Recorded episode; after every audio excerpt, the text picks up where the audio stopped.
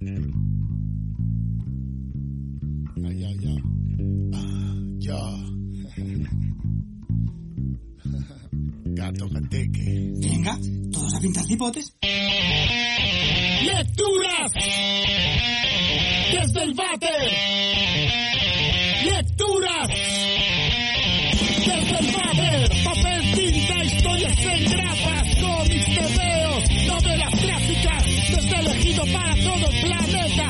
Kirby, Trejo, Capitán América. Hablan de zombies, hablan de Batman, hablan de Neil Gaiman, de Toriyama, Super López, Moebius y Manara, y Madureira aunque no haga nada, nada.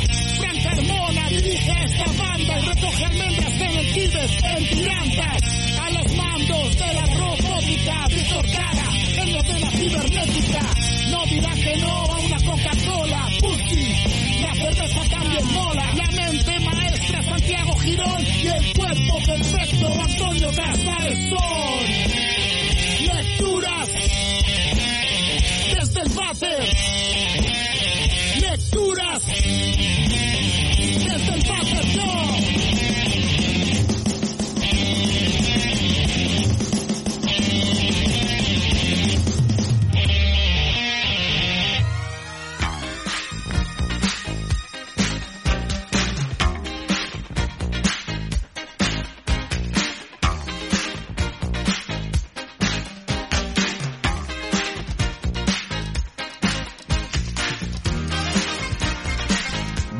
Que hacéis, bienvenidos al primer programa de la novena temporada de Lectura desde el Váter. La novena ya, madre mía, la novena ya, madre mía. oye, que nos La vamos, de- nos novena, vamos de jolín, comunión, ¿quién lo tío. Que nos vamos de comunión. La nove- Amigos, hoy por fin en directo nos reunimos después de ya cerca de dos años ya. Madre mía, esto, esto es increíble, esta mesa da asco. Esto, ¿para qué coño, para qué pones esa dieta si en un día se va toda la mierda?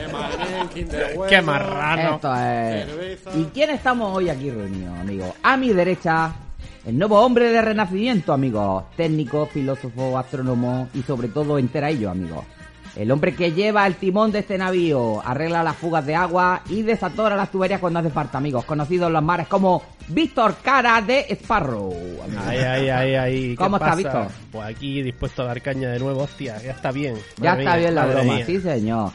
A su lado, acicalándose su bigote, el galán del navío, amigos. El hombre que nunca duerme solo. Su lecho rebosa de calor, ya sea mujer o varón. Porque no hay mayor soledad en el mar que tenérselas que apañar uno solo con su mano. Amigo, Tato, el miembro de oro Castillo. Vaya por Dios. Ha tocado tanto. No hay mejor compañía que la de uno mismo. Efectivamente, mejor solo que. Bueno.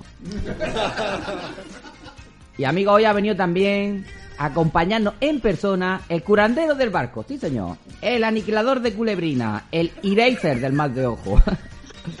También el cocinero, surcidor, chapista y cerrajero del barco. El hombre que, desnudo y de espalda, podría ser cualquier persona del mundo desnuda y de espalda. es su habilidad y su maldición, amigo. Con ustedes, Chandas, ¿cómo está? Mejor de espalda que de frente.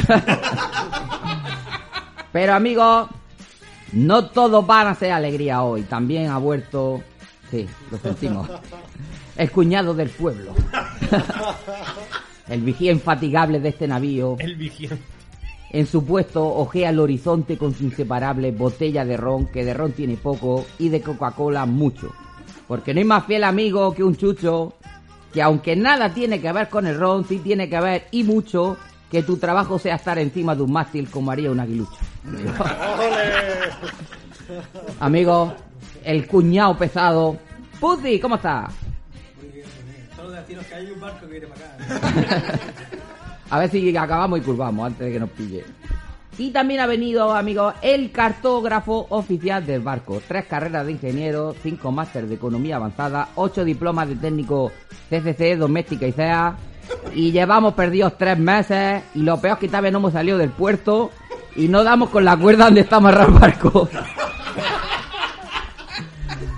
Amigos, el conocimiento supremo, amigos, que nos escribe cada día en el mástil de prueba una frase que nos da que pensar sobre el futuro de la humanidad. Amarillo es el patito, también lo es el limón, Amarillo es el pollito que sale de su cascarón. Ahí lo dejo, amigo, el secreto de la evolución humana. La mente maestra. Santi, ¿cómo estás? Bueno, espérate que se me pase la risa. Pues estoy aquí buscándola, pero que tiene que estar aquí la marra. De algún, por algún A lado. algún lado tiene que estar, amigo. Cogeros la bolsa de ositos de gominola, la bota de vino, bajaros al garaje, poneros los cascos. ¿Quién comienza? Lectura desde el bate. Did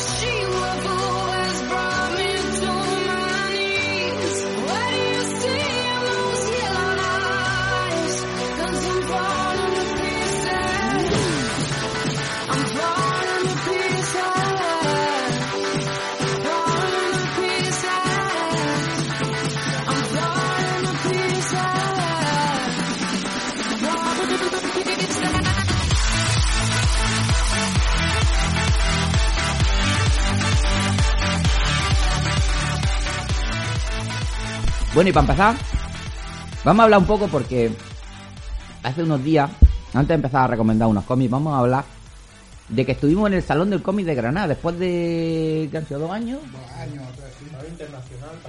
Bueno, suena Salón Internacional y parece eso la puta hostia, que son cuatro casetas, pero bueno, es lo que hay. Si realmente ahí se va a hablar con los amigos, no es como antiguamente el Salón del Cómic, que era en una fábrica de, de azúcar que había, que era enorme. Es el de Fermasa. Sí, eso era antes, ya el Salón de Granada se ha quedado pues, las cuatro casetas, realmente. Pero tiene ese encanto de ver a los amigos, de ver los autores, que es a lo que iba realmente todo el mundo, a ver cerveza y a ver a los colegas.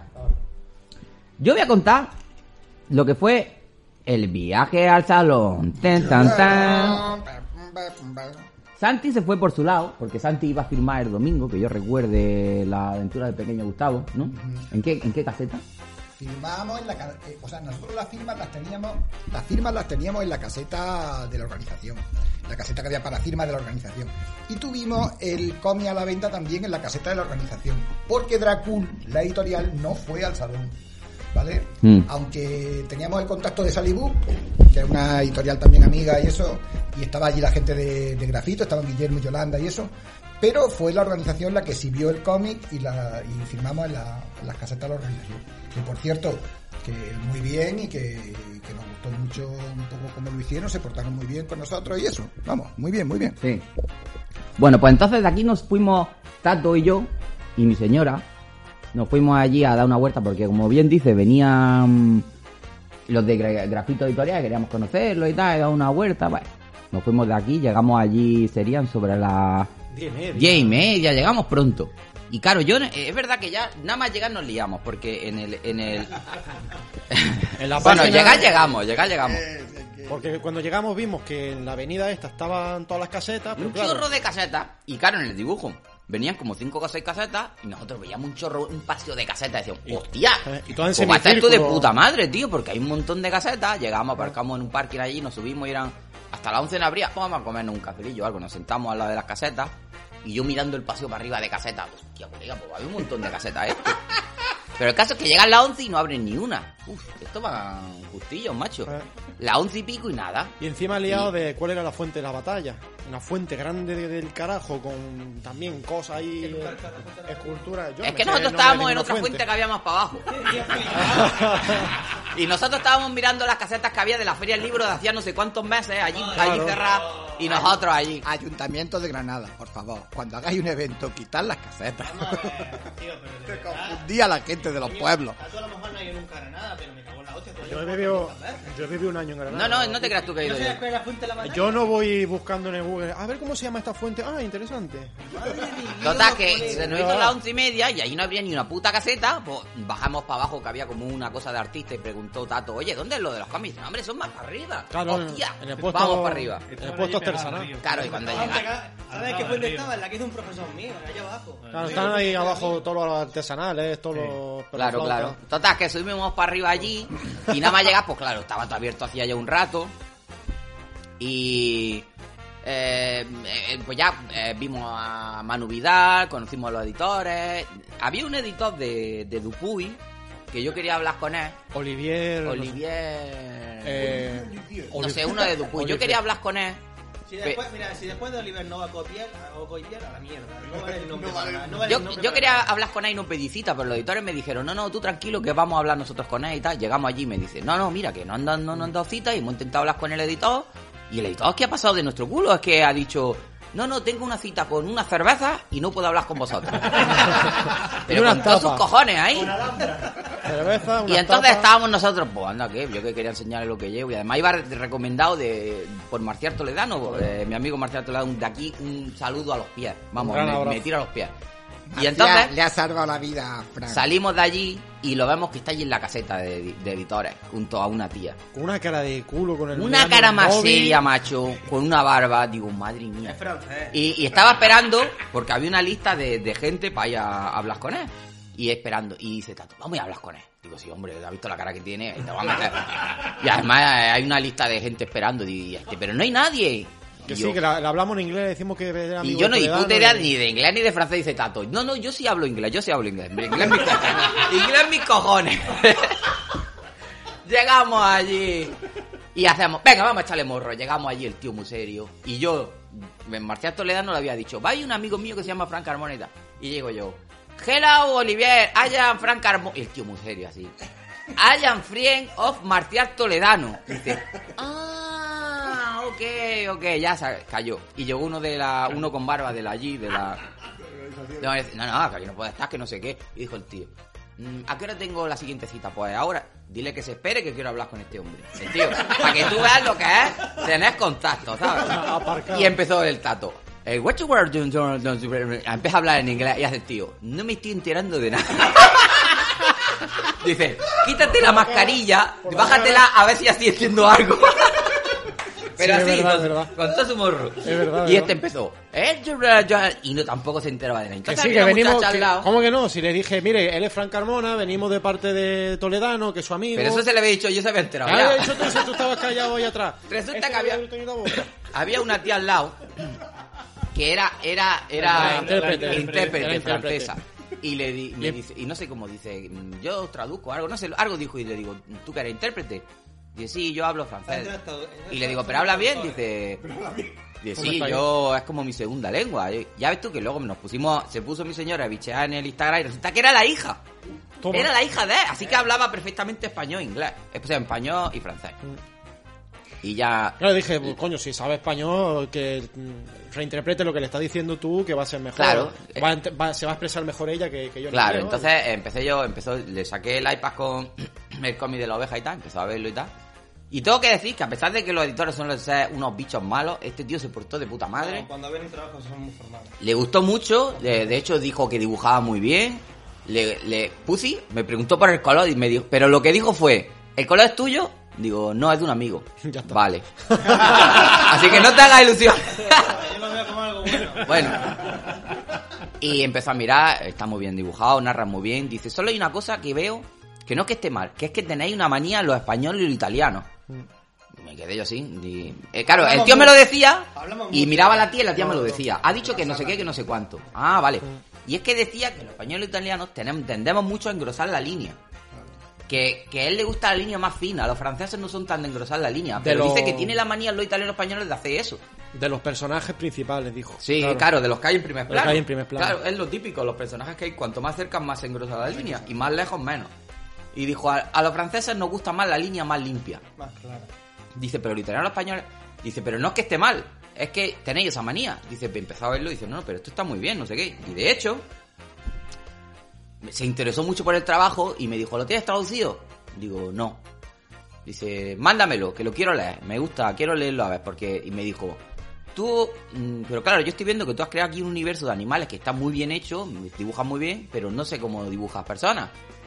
Y se le miro a la tía, me lo dice, sí, ¿cómo dibujas? Digo yo, perfectamente. y dice, y le dice a la tía, Archer, me dice muy seriamente, Archer, y miro a la tía, me dice, ¿tendría algún problema en dibujar orcos? Y le digo, no problem. Orcos dibujo yo todos los días, cero creo, problema, cuatro, vamos, hombre. ninguno. Y ya me dijo, bueno, pues te voy a mandar un guion que tengo de no sé qué, de no sé cuánto, de orcos, y vamos a ir mirando esto, que porque quiero estudiar esto contigo y me gusta mucho lo que haces. Y yo, coño, de puta madre, vamos. Claro, porque de te cojones. preguntó si dibujabas personas. Dice, sí, hombre, claro. Y me dice, ¿y por qué no estoy otra cosa más? Claro, me dijo, ¿y por qué no te has traído más cosas? Digo, pues porque esto es lo último que he hecho y es lo mejor. O sea, las ilustraciones, por ejemplo, que existen, las de los Vengadores, esta mierda, eso podía haberlo Claro, llevado. eso le dije yo luego. Habría que haber enseñado los. Eso podía haberlo llevado. O Pues- sea, tú le, le enseñas lo que hiciste, por ejemplo, del coño, a este, lo de Asterio Valley. Se lo enseñas y se queda... Pues Bueno, no, no, no de- caí. el de de hecho, me dijo, me dijo, dice, ¿tiene Instagram? Digo, sí. Dice, y me da su teléfono. Y yo, Dios, tengo el teléfono del editor. Oh. y dice, búscamelo, búscamelo. Y yo, tú, tú, tú. Miraba y me había equivocado. Mierda, borraba. Tú, tú, tú, tú, tú. Mierda, otra vez. Media hora y yo, ¿qué cojones le pasa a este teclado? Me dice la tía, no, es que los teclados franceses son diferentes. Digo, coño, con razón es que no atino. No atino es 10 minutos. Y no daba. Y al final ya aparece. Y, y fíjate que estaba nervioso, fíjate que estaba nervioso. Que no lo dije, pero apareció y iba a darle a seguir. Digo, uy, que le voy yo a dar a seguir al tele... Me puede decir el tío, ¿y tú quién eres para darle a-?" Y le di el S y hace el tío, ¡fum! Dice, mira, ahora te estoy siguiendo. Estoy siguiendo. Digo, coño. Dice, así puedo ver lo que hace y no sé qué, no sé cuánto. El tío es muy receptivo, ¿sabes? Que le gustó Sí, sí, realmente. Yo, nosotros muy contentos. Y de hecho, hace poco, pues, el otro día puso una ilustración y le dio me gusta. O sea que el tío está al loro. Sí, sí, sí. O sea que, amigos, se puede conseguir, amigos. Es posible. Podemos. No me va a hacer ni puto caso de aquí para adelante, pero No, bueno. a raíz de lo que Es que- por ejemplo, me está siguiendo la agencia de Garner. Los de Busida Agencia ya me están siguiendo a mí. ¿Quién? Esas son las agencias que trabaja para Ah, Garner. Es que este hombre impone, ¿eh? Porque eh, Jess y yo, que no teníamos nada que ver, estamos todos nerviosos también ahí. Yo llego, le empiezo a hablar eh, eh, y no me- se me olvidó el inglés. No sabía qué decir. bueno, se te olvidó, el tío no se enteraba ni papa. Yo nos mirábamos y estábamos los dos. Claro. Lucatemos, no sé qué. Sí, sí, sí. Y, ¿eh? y el Tato tenía una cinta, una cinta, sí. Una Una, cinta VHS de que tenía grabado los cazafantasmas. sí.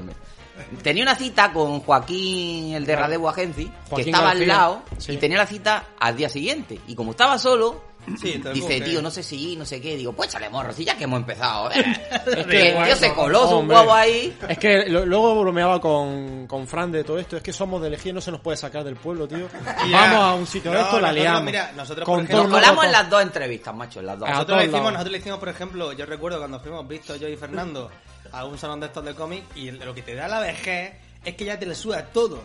Y me acuerdo que Sí, sí, sí, sí. me acuerdo que una cola que pillaba un pabellón entero, tío, un pabellón Qué- entero, nosotros cogimos el teléfono y lo están llamando por teléfono. Qué a ver, puta a ver, a ver, vergüenza, Y nos tío. metimos y nos saltamos una cola a lo mejor dos horas tranquilamente por nuestros huevos. El o sea. salón del manga de Alicante. Sí, sí, sí, sí. ¿Y Pero nos te- igual. Qué puta vergüenza, Y tío. va a venir alguien, algún haciendo- crío a decirnos... gilipollas en plan. Eh, eh. Están esperando... Sí, sí, sí. eh, hay, hay que tirar para allá, vente, Me están vente. esperando dentro, tenemos que ir al stand, o sea... Claro, yo- es que es eso, tenía cita, tenía cita con él el domingo.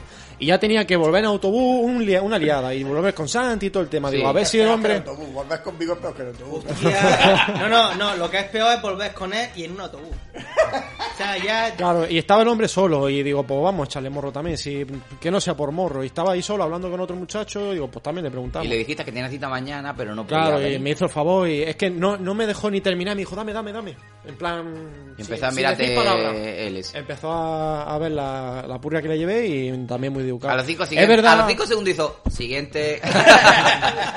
No, no, no. Que no, que no, que le mandó una prueba. Sí, sí, Cuéntalo, sí. cuéntalo. Sí, de hecho, la manda ya algo. De Marvel, ¿no? que, que sí, que la verdad que salí con, con, no sé, con otro cuerpo, porque yo pensaba que me iba a dar de hostias por todos lados, me dio hostias, pero, Pero te dio consejos también. me dio muchos consejos, sí, sí, fueron más cosas positivas que consejos positivos y demás que otra cosa. Me, el- este lunes me envió cinco paginillas de prueba de los All New X-Men para eso, para probar, para hacerlo, para ver qué tal. Hoy me envió el Vicente la... ¿Cómo se llama? Se me ha olvidado el nombre. Tele... La de Vicente Cifuentes. Sí, pero me mandó las páginas, las plantillas, ¿sabes lo que te digo? Tiene un nombre. Barclay Studio. Ah, la, Sí, la, el templete, la- el templete. sí, la plantilla de la página americana. La plantilla de la página americana, Ah, pues ne- necesito yo, también. necesito la plantilla del, del cómic francés. Me mandó la normal y la, la del Splash. Porque eh, Joaquín es muy listo. Cuando son dos unidas. Exactamente, Joaquín Claro. muy listo. Estábamos ahí ya, lo último, bromeando, súper simpático. Digo, tú mándame lo que sea y tal, para yo, yo quiero aprender, no sé qué. Me dice, "Yo- tú ya verás lo que te voy a mandar. Esto es, yo lo mando y los chavales, esto es un guion oficial de Marvel, que lo, lo hicieron y luego pensaban cómo coño han hecho esto. Y yo los leo, los- se los mando a los chavales, lo miro y me río, "Ah, mira lo que ha hecho este aquí, este no sé qué. Este cabrón. Mira lo que ha hecho gilipollas este. Ah, lo he intentado, no sé qué. Ese, fue- ese, fue- ese me mandó, ese me mandó a mí un día un guion. Sí. Ese me mandó un día un guion y pero me entró la caga, me- lo leí y me dio el miedo escénico y no me salía nada, tío. En serio. Es que no sé, a mí me dio miedo saber- escénico, ¿sabes? Creo que tiene que ser un guion muy complejo. Las dos primeras Sí, sí, páginas. encima te manda el hijo puta, vamos, a mí me mandó Creo que es un doble. escena de por la noche. Sí, sí, sí. Por la noche en la ciudad, un coche lleno de bandidos se estrella con diferentes coches mientras el caballero Luna va subido encima golpeando y te digo, me cago en su puta madre. Eso. Víctor Santos lo arreglaba con un negro y blanco y ya fuera. Sí, sí. Pues un splash- atrás y arreglado. es, Es un splash de medio X-Men, o sea, medio equipo. Una... Claro, claro, doble splash, con todo un montonazo de X-Men ahí pegándose. Eh, nos falta gente, vamos, Spider-Man también. Sí, te metió. No, Dijo, pero- ¿quieres dibujar? Va a Pero dibujar. Vosotros, sabéis. Es que fíjate las gilipollas. Lo que es la Splash Page, la tontería más grande por la que nació. Y fue un recurso de los dibujantes. Ah, me va a meter publicidad a mitad del cómic y me va a joder la narración. Pues te meto una doble página, así te jode y no me puedes meter publicidad. Por eso nació, tío. Claro. Que yo cuando nada, y- escuchas la fuente decirlo digo yo, ¿en serio? Dices, Y nada, y que pues. hoy terminé un encarguillo que me pasó Santi. Santi, que me. Gracias, que me pasa un montón de. El de la caricatura de la mujer de la boda. Ese.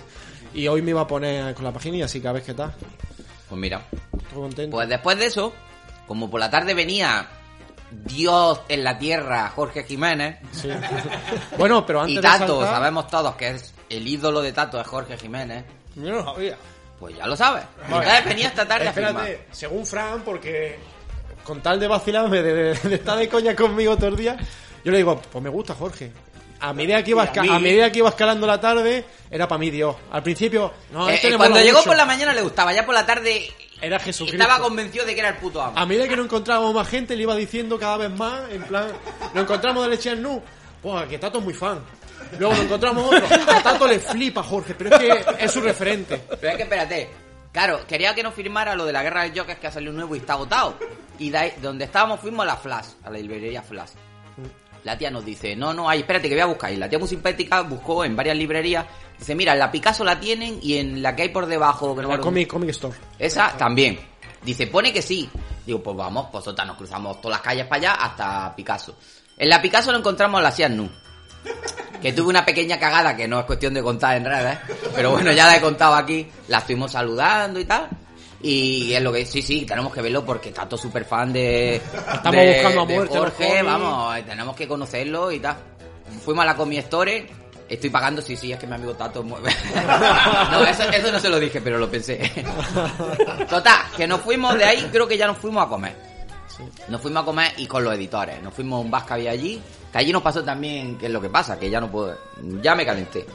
Ya empecé con la cerveza y yo que no bebo, me bebí como tres tercios de esos. Que para tres tercios de una persona normal eh, no es nada. Pero para mí era una noche de farra. En plan. Total, que ya en la segunda estaba yo hablando con el editor y el editor hablando conmigo, pues sí, Fran, y yo, pues sí, no sé qué, no sé cuánto. Y digo, y mi cerveza, atrapa acá. Cojo la cerveza, pues no sé qué. Total, que me ponga a beberme la cerveza del tío, el editor. Cállate, cállate. Y, el tío de vez en cuando decía, hay que ver Frank cómo bebe cerveza, ¿eh? y yo pensaba, pues lo normal, no sé. Y me dice esta, me dice, me dice mi señora, toma la cerveza y bébetela. Y yo digo, pues si yo tengo la mía, que por cierto me la he bebido ya. Y dice, y dice, "¿Y qué no? ¿Que esta es tuya? Digo, ¿esta de quién es? De repente, Y dice el editor, mía. Y el angelico estaba ahí asado de sed. Y digo, digo, pues entonces yo la mía me la acabo, pídete tu otra. Eh, estaba hablando yo comiéndome allí los calamares, yo que sí, que sí, que, que nos vamos a comer el mundo, ya verás esto. Total, con la caja. El mundo me lo voy a, me lo voy a comer yo, cabrón, ¿eh? Total, que ya salimos de allí. Está diciendo, el mundo se lo va a comer, pero la cerveza te la has bebido, cabrón. Ya salimos de allí, yo iba ya a cocillo, ya yo iba caliente. lleva una harta de reír Tato, vamos, venga, que, que Jorge Jiménez va hasta allí, venga, que no llegamos, que a las 5 llegamos, allí estamos esperando. Y amigos, de pronto vimos como una especie de destello al lado Espera, de una farola. espérate, espérate, espérate. Eso, espérate, te voy a contar. Porque llevaban toda la tarde vacilando, Fran y, y, y Jesse. Estaban vacilando. Es que Jorge tal, ¿tú qué? Jorge quieres ser como es, te peina igual, estás fuerte igual. Todo el día vacilando.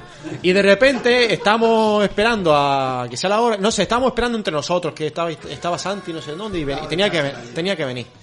Y de repente llegáis de la heladería, es verdad. Llegáis de la heladería. Y de repente dice Fran, anda, mira Jorge, pero lo dice con un tono que yo digo, sí, estás tú que me giro yo para Este que no te lo quería, de mí". estábamos así, y claro es lo que digo. Le voy a parecer como. Jorge Jiménez parecido al Tony Stark de las películas. Pero mejor. Pero mejor. Pero, pero en Y moreno. estaba allí con el, con el encargado, de, el encargado de- del salón allí y digo, mira Jorge, y este sí, sí, Sí, está coño, que todo- está ahí. Y este se puso todo nervioso, hostia, yo. Es que Y digo, estaba- me hablas con él. Digo, ¿qué dices? ¿Tú estás loco? Digo, vamos hombre, que es amigo mío, si eso lo conocí yo en un salón, ya ves. En una firma, si es colega mío. Y llego No. con todo mi morro allí. Pero claro, lo que hace el arco, sí, yo estoy normal. Pero Es que- con todo. Había una, mira, había una cola para firmar al lado de él, a los salvajes. Pero es que eso nos dimos A cuenta. Fran Carmona no se le puede dejar solo cuando bebe. Había una cola que Estaba- te caga. Y llegamos, nos, estaba el tío que estaba a punto de entrar en el, el ese vez que. Y llego yo, digo, vente para acá, vamos a dar cos cada vez que vayamos Y, le- y llego, digo, Jorge, ¿qué pasa? Mira, queda el tío así. Queda el tío, ¿qué? Y Jorge Y con la le gafa digo, me quito la mascarilla y digo, ¿no te acuerdas de mí? Dice, pues no. Digo, sí, hombre, si estuvimos en un salón hablando, mu- hablando mucho rato, dice, "Uf, madre mía, es que yo hablo con millones de personas, tío, no sé qué. Sí, hombre, que, que venía con mi mujer, y la señora, ¿no te acuerdas? Dice, y al decirle mujer, dice, ah, sí, sí, me suena de algo, sí. Claro. De ella sí me De de ella sí me acuerdo. Y le digo, pues aquí venimos aquí a verte un ratillo, macho, ¿cómo estás y tal? Y, y, y, le- y- y el tío coge y voy a darle la mano ahí, ta, Te y, da le- y dio el tío repelú y me puso el puño. Parecía que no pasa a nosotros. Y yo así, pues venga, pues puño. Y llega tanto y digo, y le digo, venimos aquí a que nos firme unos cómics. Y viene conmigo este hombre que es súper fan tuyo. Digo, pero súper fan es el fan número uno de España. Lo que y más está gracia- al lado ahí. Lo que, sí, y, sí. y- y saca las muestras de, de- Lo- de que eso, eso llevaba. iba a decir, que lo que más gracia me hizo, que es que ¿sabes? el problema es ese, que Fran bebe, yo estaba con él para cuidarlo y el problema es que No, yo iba no, igual. no, no. Yo estaba igual. No pongas cuidando. El Yo estaba no sabe dónde meterse y saca Por- tanto la, la, la cosa de las páginas de muestra. Y en las páginas de muestra llevaba unos dibujos de... De la, punch, de la punchline, habías de copiado la de, Harley. de- habías copiado de Jorge Jiménez. Claro, claro. Y, y, Y le digo, mira, enséñale, Jorge. Enséñale, enséñale, mira. Le digo, mira, Jorge. enséñale. Y el Jorge en un compromiso. Claro, porque tú le dijiste- Jorge, puto borracho aquí. Tú le, dij- tú le dijiste, este muchacho que está dibujando te tiene como referente, Claro, no sé qué. mira, y digo, mira. sí, sí, mira. Y le empiezo a enseñar las páginas y le empiezo a enseñar No, la... cuéntalo tú porque allá no se acuerda. Borracho. Ya, le empiezo a enseñar la- las referencias que tenía, las páginas que. eh, los, los diseños y tal de las personajes que suyas. Y dice, hostia, qué guay, no sé qué. Y este detrás, toca el cable, qué desgraciado. Empieza a enseñar la página y aparece una, una página que tenía de que había copiado y le digo, mira, mira, si la has calcado. si te la has copiado, desgraciado. Partiéndose Y el otro, y el otro se reía ahí por completo y decía, hombre, no empezamos de alguna manera. Digo, sí, sí, pero que te la Mira los tíos que te la han copiado. ¡Qué carca! y, el de la- y yo creo que ya dijo el de la, el de la esa. Vámonos, vámonos, venga, vamos a firmar, vamos a firmar. Y nosotros, ¿has visto tanto? ¿Qué cojones tenemos ahí? Mira, mira, ya lo hemos conocido ahí.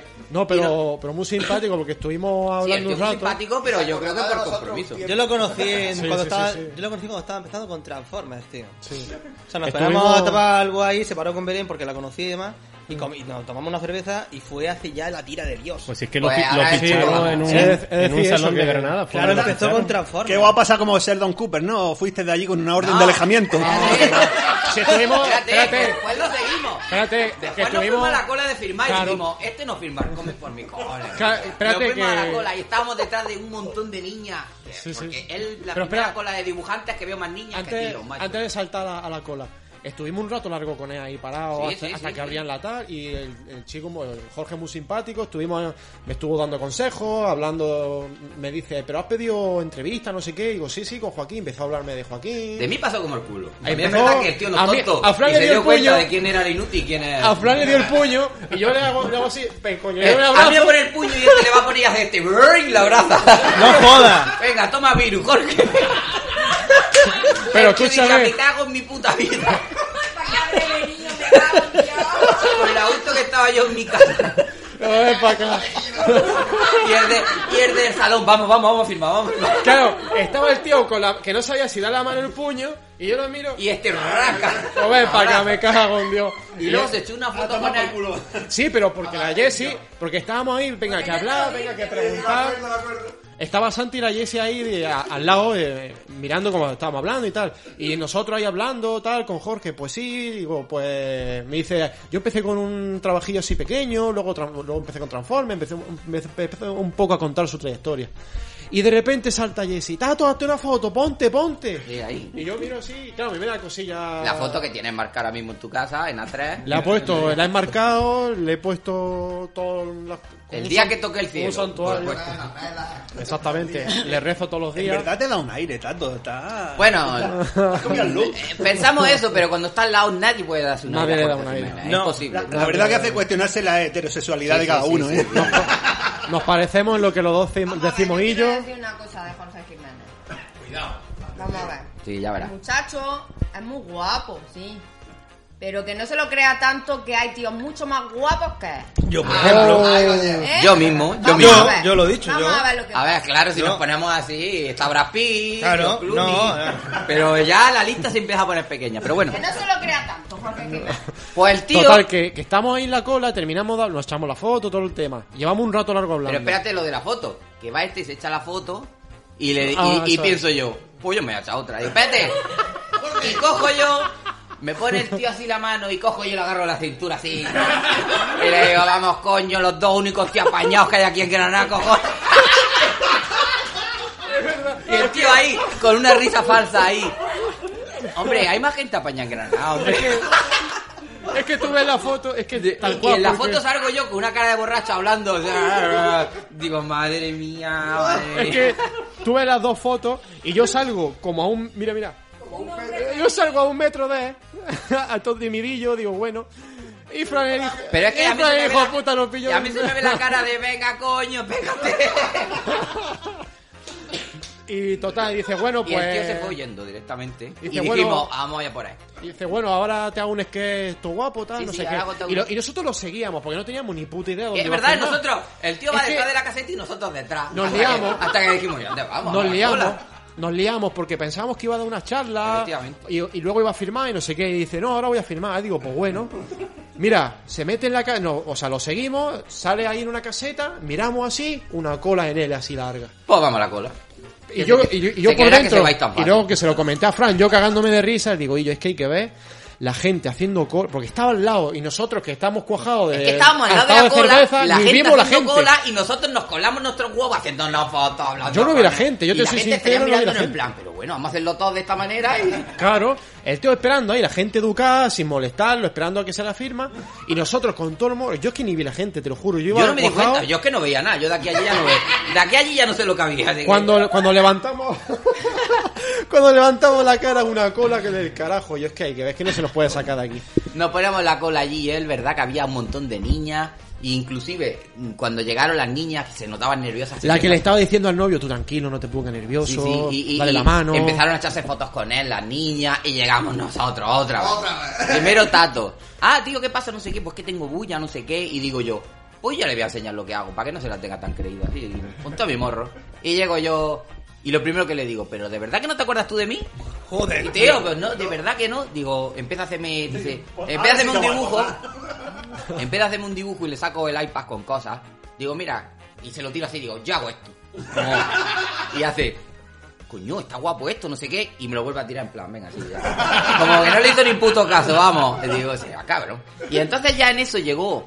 Yo no me acuerdo si fue el Alex o fue el. el- Primero, eh, o bueno, el estábamos Dani. con Rafa más. Toda la cola la hicimos con Rafa más de, de Ah, verdad, entonces llegó el Dani de Omega Nosotros éramos tres gitanos en la cola de, de Sí, sí, risa, de cachondeo. Y además lo de gitano luego tiene su... eh, Tiene... Porque llegó Dani el de Omega Center que es la, la personificación del, del manojo de nervios. No puedes estar quieto, es como, madre mía, te pone nervioso. Tú estás Sí, sí. tranquilo y ya te pone enervado. Es que no para, ¿eh? Es que- Vamos a tomar una cerveza, venga. Venga, pues vamos, ya que estamos. De repente, pero es que re- de rep- estaba Jorge firmándonos y de repente se vio con cuatro monos ahí, venga a hablar, venga no sí, sé sí, qué, de hecho, venga no de qué. hecho, tú fíjate, Y que, viene que- que- que yo me fui y me dejé el cómic que me estaba sí, sí. firmando, me lo dejé todo.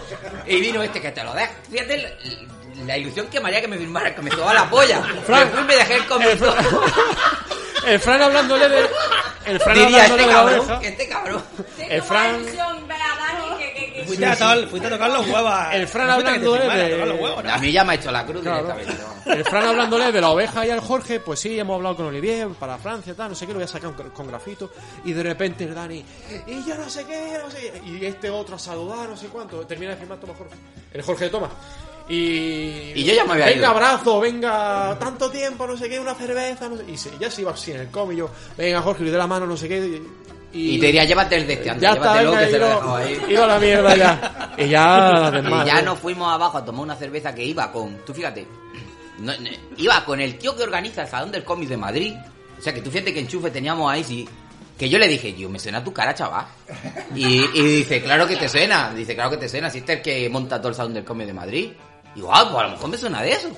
¿Sabes? Que era un tío, un pegordo ahí, ¿sabes? Ah, sí, ahora me estoy enterando. Pues yo, es que el caso es que me sonaba. Yo no sé de qué me sonaba. A lo mejor de ¿cómo, cuando... ¿Cómo es el nombre? ¿Cómo se llama? Cuando fui para Madrid. Claro, El a que lo mejor me dio la, la tarjeta o la pulsera o algo. Puede ser, es que y resulta que era el tío que montaba eso, o sea que, que, que fíjate quién era, que no era un Mindundi. Y ya estuvo pues, hablando. El que estaba a su izquierda, ¿no? El que estaba al lado de su El que estaba calvo enfrente de él con gafas, con gafillas, que estuve hablando con él varias Sí, que lo vacilaba También todo. había un tío allí que me había comprado varios originales, le estuve dibujando una oveja. Y bueno, y, y se montó por si lo que no, si no pasa eso en Granada, pues no tiene gracia. Una pelea de gitanos, amigos, al lado nuestro. Un Una casamiento. boda, una boda al lado nuestra y los gitanos allí, ¡ah! Una palo y todos allí, coño, venga, que vamos a tener espectáculo, cojones. El dueño Pero de- es lo de siempre, al final nos quedamos con la miel en los labios, ni hubo hostias ni pollas, cuatro voces. No se No, rajaron sí, ni nada, metió- no sacaron Uy, navaja. Vaya Le mierda. metió un sopapo nada más. Un- fue una hostia. Yo solo sentí un guantazo. Sí, sí, sí. Estaba, Y todos allí con muy cerveza, vamos a ver qué pasa, vamos a ver qué pasa. yo estaba en plan lo típico, que lleva ya unas cuantas y está así, que te ha dado el bajón, están mirando a la nada. Sí, sí, ya, Y ya- de ya no había venido el bajón, Y ya. de repente veo un tío, ¡pum! Al suelo otro. Digo, coño. Uno cojo, un puño Sí, gitano sí. allí, me cago en... Y El todo, do- venga, que vamos a tener espectáculo. El dueño del bar, venga, no hay nada que ver, Ruina, no sé ruina, era todo para ponerte los dientes largos, al final ni Sí, sí. Me acuerdo, íbamos, el Fran, oye, a las 6 de esta firma de este, vamos ahí, no sé qué. Uy, a las 7 de este otro, vamos no sé cuánto. Sí, Queríamos eh, ya ver al mira, Torres. El Torres lo vi por dos o tres veces firmando y yo quería hablar. Digo, me toca hablar con el Torres. Una y no me dio tiempo, si es que era de un lado a otro, de un lado a otro. ¿eh? No, pero es que aunque hubiera tenido es que no paramos, es que fue de un lado para otro y no nos dio tiempo, macho. No Es que la cola- De la hecho, cola el, de- el único que con el que pude hablar fue con Paco Sordo, que ahora hablaré del cómic de Paco Sordo después, pero es que- Mm. porque me, en un momento digo, antes de comer, digo, espérate, que voy a que me firme. Es que si no, es que no nos dio Sí, tiempo, sí. macho, porque es que era a lo tonto, a lo tonto no paramos, macho. Mucho Jorge, pero la cola del... No había momento en el que el Torres no tuviera cola, Sí, ¿eh? Torres, La Jorge hostia, es que tío. estuvo 40 minutos. Que tuvo poco tiempo, Jorge. Sí, es que fue. Tenía un programa de radio... Y el poco no tiempo sé que qué. tuvo, la mitad fue para nosotros. Así, así que fíjate. Y ya de, de allí ya nos venimos para el Lejío y, y la verdad es que muy bien. O sea, un salón pequeño porque es lo que se ha quedado. Pero es más un, un salón. ¿Para lo que, ¿para qué vino Daniel de Omega? Pues para ver a los amigos, para, para charlar un rato, para, para lo que estaban casi todos los que había allí, para charlar y. 27 de noviembre en su Que, casa. sí, que, que vamos a todo un fiestón el tío ahí, que, que igual nos escapamos, ¿eh? Voy a creerte que... Me lo estoy pensando, porque va a invitar a todos los dibujantes en la tienda de Omega Center, como una firma que hizo hace años, que estuvimos, casualmente estuvimos, que había... Todos los dibujantes que trabajan para Marvel y DC en España estaban allí, en la tienda, Ah, la de, Ma- la de Madrid. la de Madrid, y, y, y ese día fui yo y me vio... Fran, fírmate. Pero y me este puse a dibujar la este de no es ellos. el que amenazaba con que iba a traer a un dibujante famoso, a Madureira. Sí, sí, al final no vino. Cabrón. Pero bueno, reunió el tío a todos los dibujantes que trabajan para el extranjero allí en esa tienda. Y todos eran colegas suyos. Y después se fueron de fiesta. Y ese día me acuerdo yo que fuimos, estuvimos un rato charlando con muchos, no sé qué. Me puse allá a firmar con ellos. Y me dijo, Fran, vamos a hacer otra igual que antes. Pero es que encima he comprado locas de al lado y he montado una mesa de DJ. Y no vamos a meter una fiesta. Y Dice que tienes ahí. que ir. Digo, yo, yo hago allí, tío. Dice, no, no, yo te saco un flyer de estos con páginas de la oveja y firman que sea eso. Y te vienes. Y yo, yo qué sé, pues igual me y me escapo. ¿sabes? Ya me, me propuso los dientes largos y tal. Y este tío es de los que te pega una fiesta loca allí, vamos. Y encima no tienes que andar mucho porque encima lo que anda al lado es para fiesta. Que no sé, no tiene sé, no sé cómo acabará. Y tienen todos los vecinos. Y los vecinos dicen que los tiene comprados porque dice que un día llegó un tío con un perro allí. que yo creo que llegó a quejarse del follón que tenía en el local. Y le dijo, oye, mira, es que no sé qué. Dice, entra para adentro, tómate algo. Ah, pues venga. Y estaba allí con No, la porque novia. le dice, le dice el tío, oye, qué guay os veo aquí, porque está con la mesa, está, está bebiendo, dice, oye, qué guay os tenéis montado aquí. Y dice, ya, ve, hombre, no sé qué, ¿qué una copa? Y luego con el rato le dice, no, si yo soy el vecino de arriba. ah, coño, pues tú vente aquí. Dice, y me dice, tengo a los vecinos comprados, así que no hay problema, Sí, sí, ¿sabes? sí. Qué gracia me hizo. Qué ¿Qué- puto máquina, macho. ¿Qué bebe? ¿Cómo que qué bebo? El tío con el perro ahí a la tienda de segunda mano. Bébete algo, hombre. Un tonic. Y otro para el perro. Otro para el perro. Y el tío, qué guay, no sé qué. No, el tío un fenómeno. La- la el. Dani es el puto amo. el Dani. De las tiendas de Comin España, yo creo que es el puto amo, además, con, es como Jorge Jiménez de los cómics, Dani de las tiendas. vamos. Así de claro. Y Bueno, en fin, un y Santi, que estuvo el domingo también con el Gustavico, que ya nosotros nos fuimos el sábado. O sea, el sábado ya nosotros la liamos y nos fuimos. Pero Mm. Santi se quedó también el domingo. Entonces, Pero yo no me pasaron todas esas cosas que a vosotros. Y estuvimos un día, si llegamos hasta dos. Me, me voy con el torre de fiesta o algo, le quito los calzoncillos. a nosotros nos lía el Dani y vete tú a saber qué pasa con nosotros. Sí, sí, si estás con el Dani allí y te quedas, ese te lleva de fiesta seguro. El. Jorge Jiménez, a partir de ahora, en, en las próximas ferias del cómic, y lleva una foto de Fran Una foto de vosotros, con, prohibido el, Este no. Mira. reservar el derecho a admisión. Este no. El bo- truco El borracho y el abrazo. Mierda. Y El los truco para hablar, ahí. el truco, si quieres hablar con Jorge Jiménez, el truco es, ¿te acuerdas de mí? Y entonces ya con el compromiso ya no se puede escapar, ¿sabes? Pero es que es, una, pu- es una putada que se lo diga a la gente porque me- a mí me han llegado a decir, tío, en otras circunstancias, y yo digo, sí, ¿quién cojones eres? Claro, tío? claro. ¿Sabes? Eh, eh, Pero así, digo yo, ¿te acuerdas de mí? Y el Jorge Angélico, que es un buenazo, pues me claro, le daba tu cara cosas. le mucho, daba me cosas. suena tu cara. Luego era primo mío, ¿sabes? Hay, Pero- un, hay un truco más interesante todavía, que es si quieres hablar con un editor francés, basta con decirle Hayan 100 Marcial Toledano. Ah, efectivamente. Y te dirá, ah, ok, ok, ok. Coño, pues entonces para ese, para ese caso, dime mejor que era amigo de Juanjo Guarnido, cojones. Eso. Mátalo, Vaya pa- bien ya que- Ya que apunta, tira para arriba. Una cosa que nos has comentado que le gustó mucho el dibujo de Supergrupo. Sí, es verdad. ¿En serio? Empezó a ver dibujos así y vio el de Supergrupo y le moló. Dice, oh, qué chulo. qué, le moló un montón todo ese Se rollo. quedó muy chulo, tío. No, pero no ese, sino El- bocetos que tenía Y suerte. los- el cómic que lleva no yo yo, el que hicimos nosotros, las páginas esas. No, no. Sí, ¿Qué, qué, muy qué guay. cómic hicimos nosotros? Ah, páginas. vale, vale. No, no, he visto bocetos que yo tenía sueltos a lápiz. páginas. Pero bueno, amigos, viaje a Granada muy chulo, recomendado. El año que viene os recomiendo que vayáis. Este año lo habéis perdido, pero... Si veis dos Lo que no sé si irá Jorge el año que viene.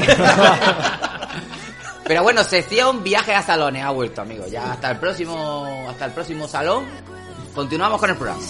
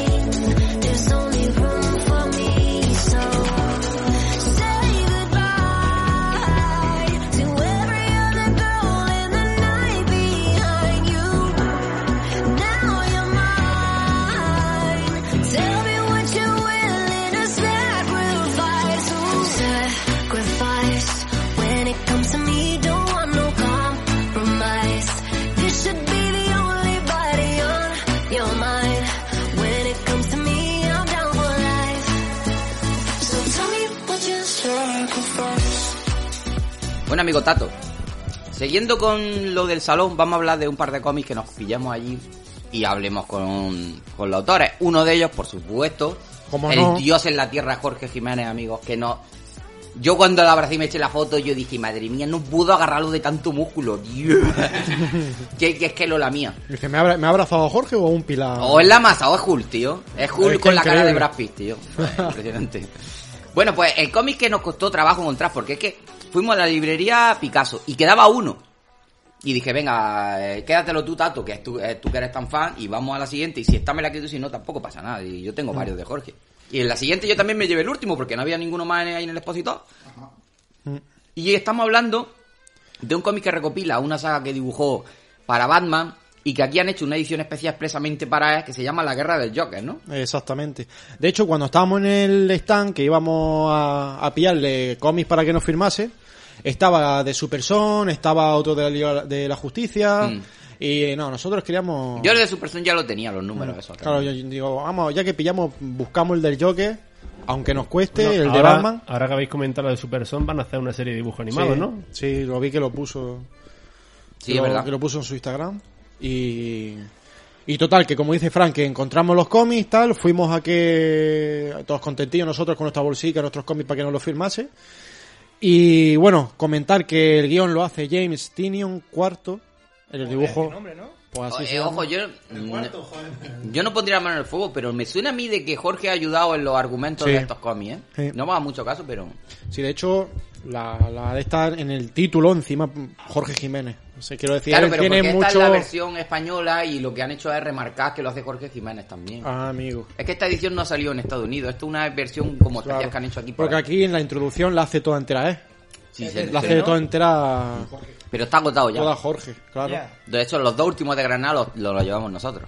Exactamente. Y lo estáis ¿Qué te barnizando aquí en unos ¿Qué ganchitos naranjas. Esta noche lo encuentro, tío. Así como se estrena. Hombre, eh, eh, en alguna tienda puede estar, pero lo que es en distribución ya no queda, es los que quedan claro, en las tiendas. porque en su Instagram dijo... mm, me han dicho de la, editor- de la editorial que Joker War, o la guerra del Joker, se ha acabado.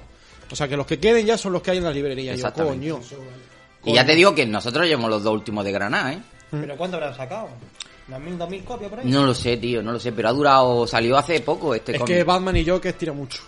Sí, Batman tira y mucho, Joker- y Jorge también tira mucho aquí también. Eh, y el color lo hace, que el color le decís que para mí lo, lo que más me ha gustado. El Ha color es muy chulo, el color. ¿eh? Tomiu, Tomiu Lo de Morey. tirarse es un chiste. De hecho, tengo entendido que el Tommy Morey este es de los mejores coloristas que hay ahora mismo en Es Estados que Unidos. flipa el color. El color está muy chulo. Sí, Pussy, tú deberías verte pillar este cómic solo para aprender del color de este tío, ¿eh? No, y- tengo Es muchas páginas de este hombre ya. El color no veas. Y bueno, si queréis echarle un ojo. El, el cómic he de decir, para no contar mucho tampoco, Ese, porque. el Pussy, ese cómic lo ha tocado Jorge, ¿eh? Que lo sepas. Ahí está. Ya, pero bueno, yo entiendo. Yo lo digo por si a ver si te pega yo algo, hijo. entiendo, yo entiendo de Dios. tío. Y esas páginas pegadas. que- No lleva nada parecido ese cómic Es la ya. primera vez que pillo con Dios, es que estoy acostumbrado. Y resumiendo mucho la historia de, de este cómic de Joker War, digamos que nos introduce en un mundo en el que es como una especie de, de reiniciación de historia otra vez del Joker contra Batman. Y en este caso, el Joker como que se ha hecho con todo el imperio de Batman. Le ha, se ha hecho, que- se ha hecho dueño de todas las empresas de, de Bruce Wayne, se han ido a quiebra pero vastísimo, todos los cacharros de Batman se ha hecho él, se ha hecho dueño el Joker, todas las instalaciones, mm, todo lo- lo- la fortuna, todo lo tiene el Joker. Batman de repente está como literalmente gallumbo. Mm. Y, y bueno, empieza eso, a tener la pelea de, de, de cómo empieza poco a poco el Joker a hacerse con toda la ciudad.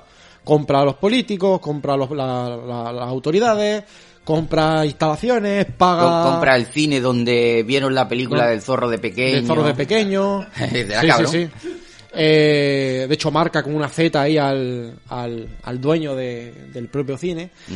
Y empieza a armar a todos los delincuentes. O sea, que la lía pardísima ahí en, en Gotham, ¿no? Es que estoy mirando a Pussy, que está viendo el cómic y está diciendo, esto lo hago yo con la punta al nabo. eh. este color es más falso que... A ver, hay mucho truco también. ¿Ves, ves, ves? Ya está, ya está.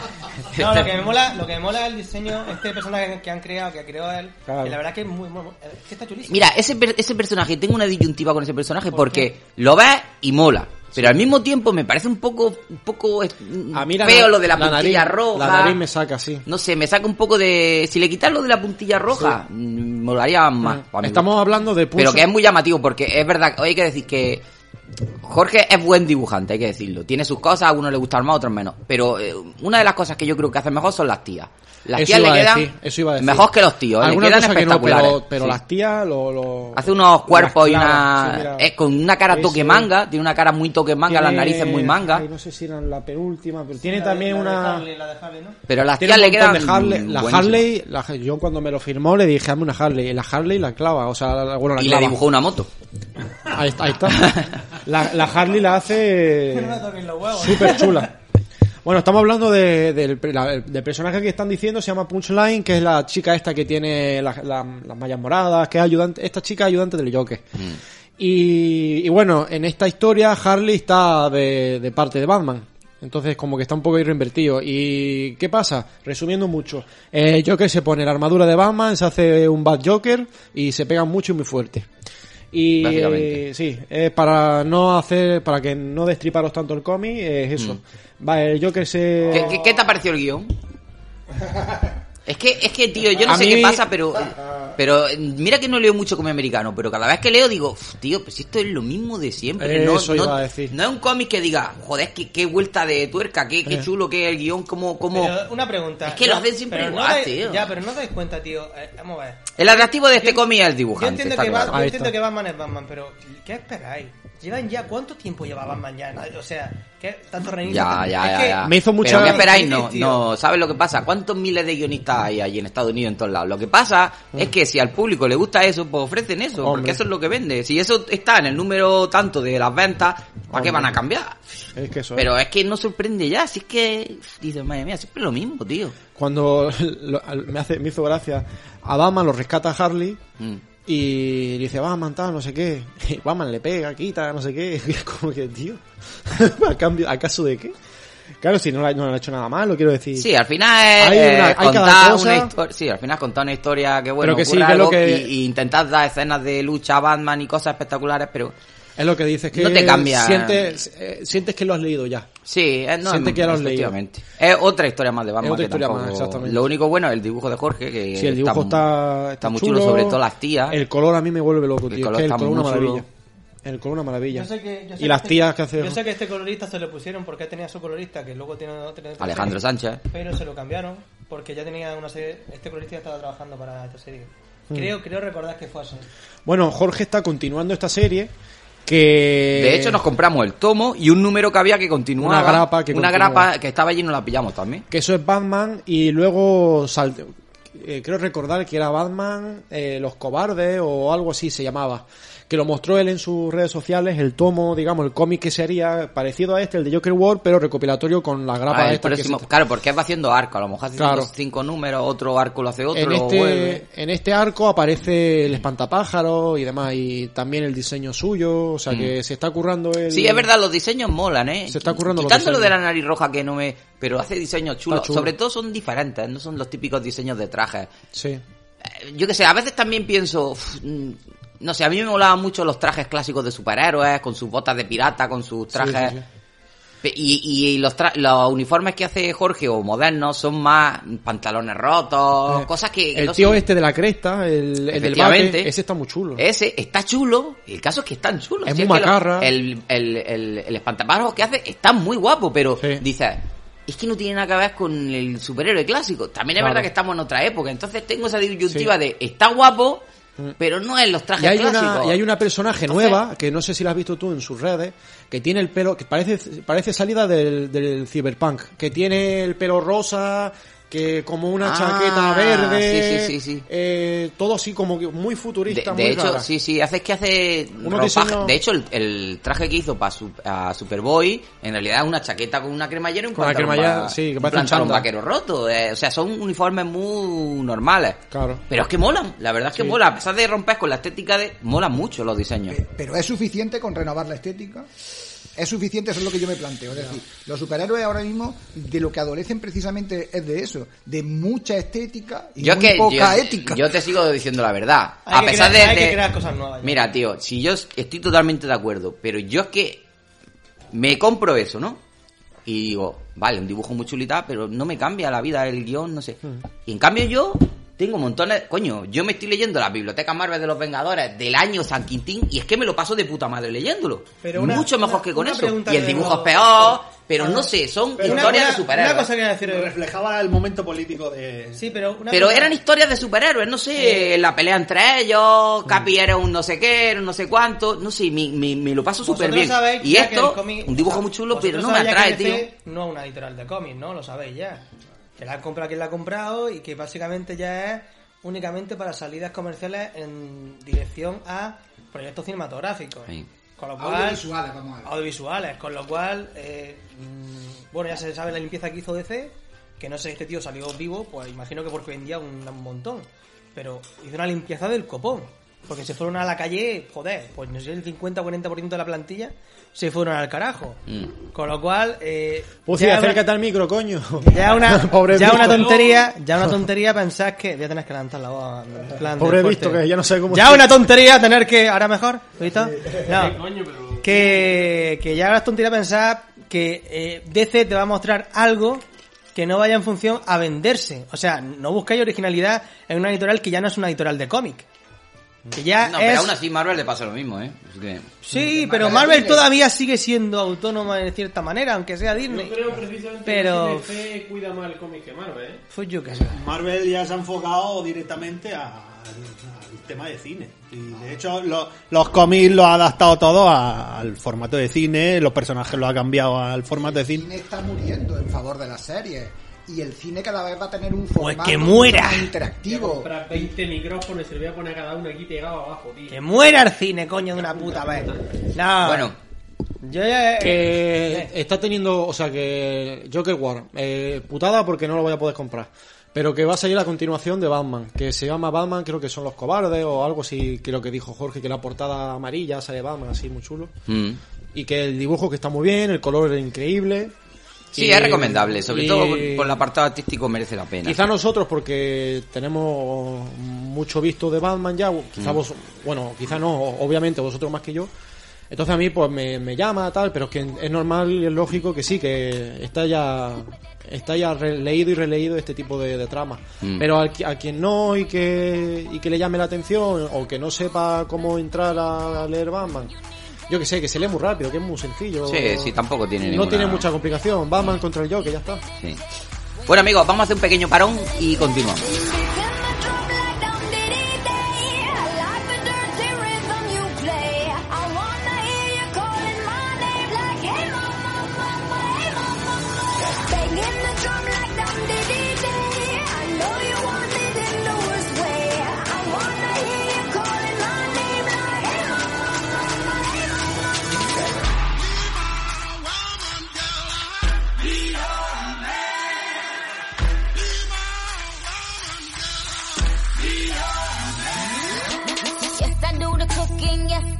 Cleaning. Plus, I keep the nana real sweet for your eating. Yes, yes, you be the boss, and yes, I be respecting whatever that you tell me, cause it's game you be spitting. Oh, best believe that when you need that, I'll provide that. You will always have it. I'll be on deck, keep it in check. When you need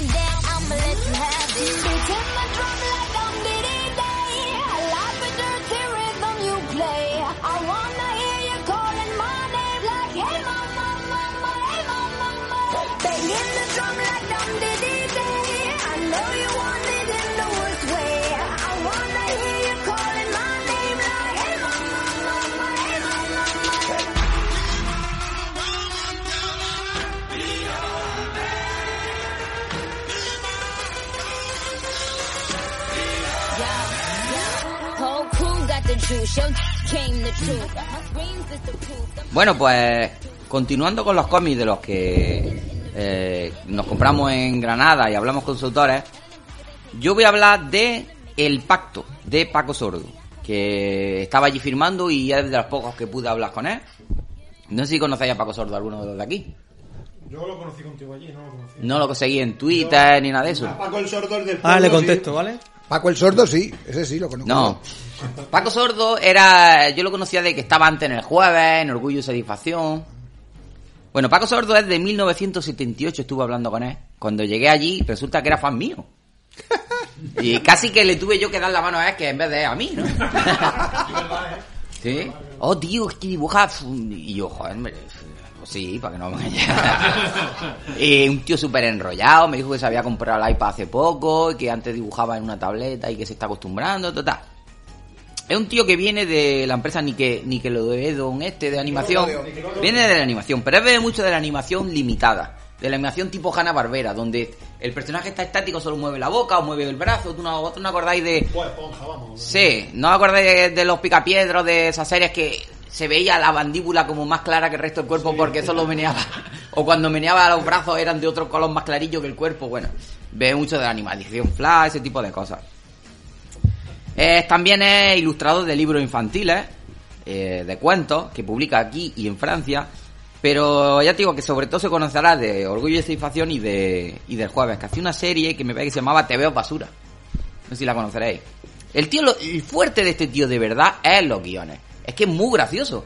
Si vosotros veis las historias que pone en, en Facebook, además, es el típico tío que hace dibujos eh, tipo tiras cómicas de periódico. Esto que es la misma imagen que solo mueve una boca, un ojo. ¿Entiendes lo que te digo? Que el digital ha venido de cojones. Claro, economía de recursos, El amigo. mismo viñeta, la copia y la pega. Además, el mismo cómic este del pasto se ve muchísimo que están hablando y la siguiente viñeta están callados mirando para otro lado. La siguiente están... hab- Y esto se lo ventila el tío, ya ves tú. Y lo de este cómic tiene una historia, lo del pasto tiene una historia, porque durante el confinamiento, de hecho este cómic es su primera historia larga, él siempre ha hecho historias cortas. Historias cortas, sí. Durante el confinamiento salió lo del premio este mm, que daba Random House de novela gráfica, que el primer año daba 12.000 pavos y en el confinamiento dio, creo que eran 4 o 5. Me parece que eran 5 lo que daba. Muy poco. Pero dijo, pues voy a participar, hombre, no sé qué, no sé cuánto. Y dijo el tío que tenía 4 meses para escribir, dibujar, eh, re- eh, re- rotular y imprimir y enviar por correo la historia. Y aparte estaba dibujando con mi cuento infantiles y nunca había hecho un cómic largo. Y además eso es muy gracioso porque eso lo seguí yo en Twitter. El tío siempre hizo un planning de estos como los japoneses, de a tal hora meo, a tal hora como, a tal hora... Y eso lo Lleva tuvo- pañales cuando y el tío hizo tiras cómicas, cada- cuando ya terminó el cómic, hizo tiras cómicas contando todo lo que le había pasado. Y empezaba el primer día, no sé qué, no sé cuánto, y ya el día tanto hecho polvo ahí lleno de mierda, no sé qué. Las tiras son un puntazo. Pero le pasó un fracaso. Y es que el tío creo que no iba a llegar, pero al final lo consiguió. Llegó, lo imprimió, fue a correo, y claro, ¿qué pasó? Que se tiró en correos dos o tres semanas el paquete y no llegó al concurso después de, después de la paliza que se había pegado, macho. Pues ¿qué es lo que hizo? Pues decidió retocar, como muchas cosas lo hizo rápida, no sé qué, retocó varias páginas, añadió otras cuantas y lo publicó con Dibu. El cómic se llama El Pasto y es un homenaje a, a la época bruguera. Pero de una, los- una pregunta, ¿dices que lo publicó con Dibu esto? Sí, Está con Dibu. 99. Eso, perdón, con 99. De hecho, que estuve- no te líes, no te líes. De hecho, estuve hablando con Uy, Ricardo. uy, uy, uy. No te No, líes. claro, como. Sí, sí, sí, me Que tiré un rato. Dibu es de mal paso. Que sí, que sí, que sí. Que estuve hablando con Ricardo un rato y me lo estuvo contando y todo. Y el, el cómic está muy chulo porque narra, está ambientado en la época de los 50-60 cuando Bruguera estaba en la cima. ¿Y quién era el que había en la cima en Bruguera dibujando en los 50 y los 60? Escobar o no. Vázquez. Ah, claro, coño, Vázquez. Vázquez Vázquez era, era el el, puto amo. De hecho, Ibáñez copiaba, a Vázquez. todos copiaban a Vázquez. Y va la, la historia va sobre un tío que quiere ser dibujante, pero es malísimo. De hecho, no solo es malísimo, sino que entinta como el culo y los guiones son totalmente absurdos. De hecho, presen- presenta un personaje que me parece la puta caña, que el personaje se llama El Pato Gitano y los Rayos Cósmicos. Y se ve el típico editor de Bruguera así con el bigotillo muy serio, así, la típica imagen que te he dicho que repite varias veces, mirándolo a él, mirando al cómic, mirándolo a él. en plan, esto es una basura, esto Pero, es no sé qué. ¿Tú te imaginas en esa época que alguien hubiese llegado y dice, la oveja samurai? Imagina la cara que habrían puesto. Sí, pero eh, el, el pato gitano es insuperable, tío. El pato gitano y los rayos cósmicos, amigo. Pues le dijo, mira, tú tienes que dibujar como Vázquez. Y punto. Y eres malísimo y en tinta horrible. Sobre todo le decía, en tinta fatal. Es que eres... Y las historias son absurdas. ¿Qué es lo que hace el tío? Conoce a Vázquez. En un bar estaba Vázquez. Claro, sale, el cómic sale Vázquez. Se encuentra a Vázquez, como siempre. Y en Vázquez empieza a decirles que este, este barrio lo tengo ya muy trillado, ya tengo demasiados acreedores que me buscan, me voy a perder una temporada. Y este le da un parraque, le da una huerta de no sé qué, se lo lleva al campo, le da un palo en la cabeza. Al Vázquez. Al Vázquez, se lo encierra en una casa, en una, como una especie de perrera. Y entonces le soborna a base de cigarrillo y comida, le tiene que dibujar cómics. Y él lo dice, tú solo dibújalo. Yo lo entinto y le pongo los diálogos. en la editorial se creen que Vázquez pues la está, le dice al abogado, a ver, ve a la cárcel a buscarlos, que seguro que está en la cárcel como siempre, o alguna cosa, o se ha ido de parranda y aparecerá, y este llega con las páginas y le dice, coño, has seguido mi consejo, imita muy bien a Vázquez, aunque el entintado es horrible. Dice, y las historias son absurdas, porque de hecho Vázquez le dibuja la típica escena del tío con el periódico en el sillón, y aparece un ratoncillo, y, y él va detrás de- con el periódico del ratón, y el tío le pone los guiones. No sé qué, no sé cuánto, las fuerzas estelares salvarán el planeta. Y viene un- un ra- el ratón y el ratón le pone que dice, con mi mente te controlaré. No sé. En plan absurdo. Y el tío le dijo, esto es tan absurdo que es buenísimo, de lo bueno que es. Total, que el tío, eh, la historia va de que tiene a Vázquez mucho rato, hasta el punto ya de que ya Vázquez lo engaña para poder huir de allí. ¿sabes? Bueno, el final es apoteósico, el final es como, como Vázquez es tan sinvergüenza de dar la vuelta a la situación y aprovecharse de la situación, el cabrón, ¿sabes? Y lo más gracioso es que me dijo el tío de que uno de los hijos de Vázquez se puso en contacto con él y le dijo, me ha encantado y me encanta que ha retratado a mi padre tal como es. Sí, sí, sí. Sí, sí, sí. El tío, es que mi padre era así. Yo, cojones, macho. Y le dije, vamos, que las historias que cuentan de Vázquez, dice, son peor. Es peor, en realidad era peor. Eh, el cómic es muy divertido. se- me dijo, mm, dice, no te asustes porque el cómic se lee en 25 minutos. Me dijo, dice, da rabia porque se tira uno para dibujarlo un montón y se lee en 25 minutos. Bueno, yo soy muy lento, ahí me duró más de 25 minutos, pero es muy divertido. Lo mejor de este tío es, eh, ya te digo, los guiones. Y, y está muy bien porque lo narra como un falso documental. Y de hecho, la, cuando las páginas que transcurren en, en 1950 y pico, eh, están las páginas como manchadas, como si fueran viejas. Vieja. Luego están en bitono. Exactamente, el color es bitono. Y de pronto hay ciertas páginas donde se ve gente hablando como si fuera un documental y es gente famosa. Sale Ricardo, el de, el de 99, sabe eh, José Luis Vidal, que es guionista y divulgador, sale también el este de, de Muchachada Nui, que es coleccionista de cómics. Sí, sí. ¿Cómo se El llama? gordete este, sí, no sé cómo se llama. Y Carlos Areces. Carlos El Areces. Areza. Exactamente, Carlos Areces, sale Jaume Rovira, hablando, ¿no? Y se ven las páginas a color, como si estuvieran, como el típico documental, sí, en aquella época, el- porque el tío se llama, me gustaba el nombre, se llama Miguel Gorriaga. Miguel, y entonces están contando la historia de Miguel Gorriaga, que era un crack ese tío, hacía unos guiones, y entonces mientras pues se veía lo que pasaba de verdad, que tenía al otro encerrado, dice, y era un incomprendido porque nadie le entendía y no sé qué, y, lo, y se ve todo lo que pasaba, vamos. Y de hecho se le aparecía el, de vez en cuando cuando el tío decía, me estoy colando con, con Vázquez, se le aparecía el pato gitano, ¡Eres un, eres un flojo! ¡Pégale! ¡Pégale! ¡Hazte el duro! No sé qué. Sí, sí, el pato gitano es el puto amo, tío. Yo después de este cómic, pato gitano forever, el puto amo, tío. Sale eh, también, mira, Ricardo Peregrina, el de Hermi Mar, también Otra Ricardo, Sale tío. hablando en el documental. ¿no? El cómic es muy divertido, es muy sencillo, eh, realmente, pero lo- ya te digo que este cómic lo mejor es, aparte, bueno, el dibujo es sencillo, pero está muy chulo. Se ve una escena con Ibáñez también, cuando está empezando.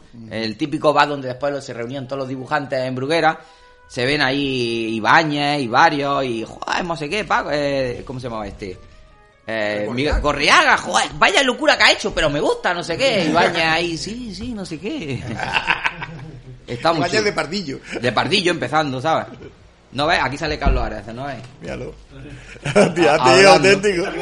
Sí, Está clavado, tío. Pues es un cómic que recomiendo. Es que el final no quiero contarlo, pero el final es buenísimo. El, final ya se ve a color de la época, bueno, no actual, serían más o menos los 90 cuando estaba... eh, Me recuerda un poco al dibujante de odio a veces, ¿no? Un poco. Eh, mira, es un. Mira, es muy Nicoloedo, ¿no ves el dibujo? Es muy Nicoloedo, es muy Hanna Barbera, muy. Es donde ha trabajado realmente. El tío decía que es un, es un hijo de la época bruguera.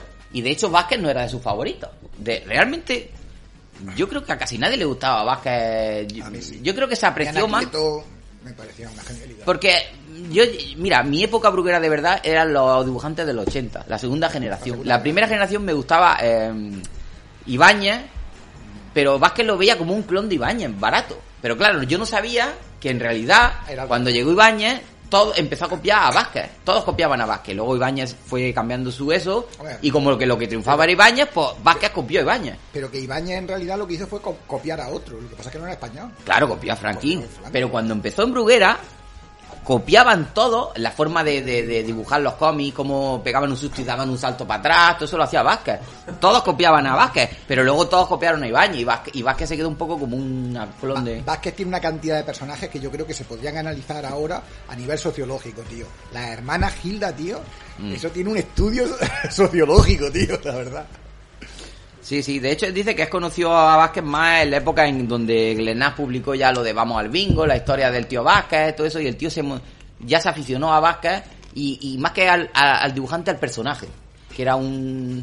Y él decía que a él le encantan los cómics, devora los cómics cuando se habla sobre dibujantes y sobre todo lo que ocurre con los dibujantes, por ejemplo, como los profesionales, Los profesionales. ese tipo de cosas, eso a ¿Qué él te le encanta. decir? Entonces quería hacer una historia sobre dibujantes. Es este cómic es como el invierno del dibujante, pero en cachondeo, para que nos hagamos una idea. ¿no?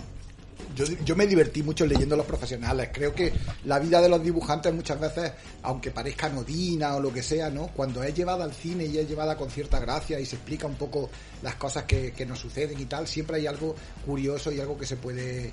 Y hay historias de dibujantes que, que están por contar. La historia de Robert Crumb, por ejemplo, o de muchos otros, ¿no? Mm. Y yo creo que eso, que un poco también eh, se nos han contado muchas historias de artistas, ¿no? Se nos han contado historias en el cine de, de- de muchos eh, artistas, de pues, pintores, pero no se ha contado aún la historia la historia de un dibujante de cómic eh, como, como, de- como merecería ser contada, ¿no? Mm. En Persiguiendo a Amy, por ejemplo. Eh, es que una mierda de vida, una mierda de historia. ¿Quién coño quiere escucharla? Si no, no funcionó, no funcionó la de persiguiendo a Amy y tampoco lo consiguieron los de Dean No, que son los que hicieron el cómic. Ya, ya, ¿Cómo se llama? eh, Mm. Pero bueno. Bueno, pues entonces ya está. Vamos a hacer un paroncillo y continuamos, ¿no? Vale.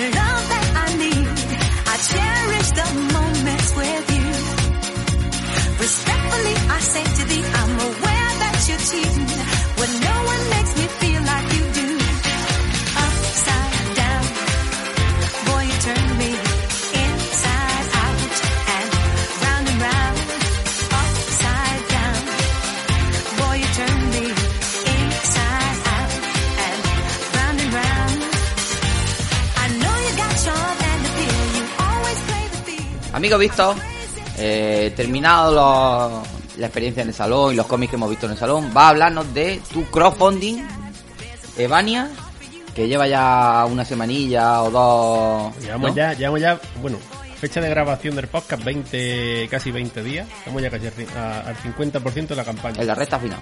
Hay que darle Coño, un en la, re- coño, en la recta final, todavía falta por, por sufrir. Ah, no son no, mes. Son 40 días, ya han pasado, pues, mañana se cumple 20 días. Ah, vale, estamos, vale, la mitad. Estamos a la mitad de campaña y, coño, la verdad que muy bien, ¿no? 60 y pico, 66% más o menos de recaudación. Mm. O sea que... Estamos que estamos cerca de poder publicarlo, vaya. O sea que... Hay que apoyar, amigo. Hay que dar un empujoncillo a este hombre, Angélico. Vosotros que no le veis la cara, pero. Si él solo quiere sacarlo, que lo dejéis tranquilo, hombre. Hombre, echadle una mano, hombre. Si aquí venimos pedir, nada más que más vale de pedir que no de robar. Venga, hombre.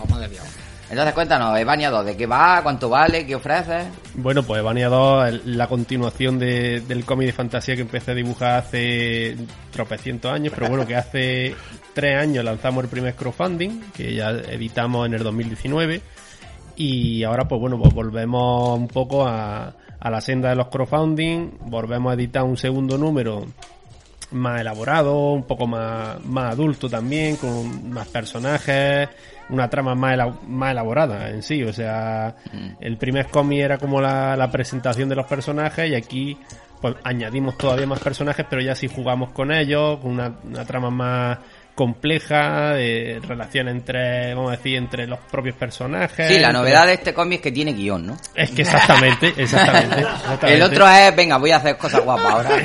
El otro era un En el experimento. tercero es artista invitado, el pato gitano. Pero este, hombre, yo creo que está más currallo y bueno, Santi también tiene más peso en, en el guion. Mm. El otro mm, eh, fue un yo, yo me lo guiso, yo me lo como, Santi me supervisó, pero aquí sí tiene mucho más. Yo creo, además ha sido el primer cómic que he trabajado como con guion técnico. Yo nunca había trabajado nunca, había con guion técnico. nunca habíamos trabajado juntos con guion técnico. Y también el primero que hace en digital, ¿no? El primero fue a mano y este en digital, ¿no? Este enterito en digital, pues ya me dio envidia verte y que, y que dibujaba más rápido. Digo, coño, pues a ver si va a ser verdad esto que se dibuja más rápido. Más rápido no sé, pero más cómodo desde luego. Joder, ande, cuando empiezas copias, pegas, no sé qué, mueve aquí, hace cuatro cosas, te lo subes, bajas. Sí, eso, eso. Madre mía. A mí me gustan mucho algunas técnicas que utiliza cuando hace el entintado y abre ese entintado a la trama. No sé cómo mezcla trama en, dentro de la, de la- del entintado, ¿no? Pues- Es pues una- es una cosa súper fácil. Que, que eso es una cosa, fíjate lo que estábamos comentando antes de todos estos cómics americanos que rellenan mucho con trama, no sé qué, yo decía, digo, coño, ¿cómo meterán toda esa historia, no? Tendrá un pincel específico. Que va, o sea, tú metes masas de negro y luego hay unas gomas de borrar que te quitan las texturillas que tienen que quitarte y te lo dejan que te cagas. Fíjate. Y además, cuatro golpecitos, pa, pa, pa. Dibujando borrando, tío. Dibujando, borrando. Dibujando, ¿eh? Eso, borrando. eso se utilizaba, se lleva utilizando toda la puta vida en Bellas Artes. Mm. Sí, sí, sí, sí.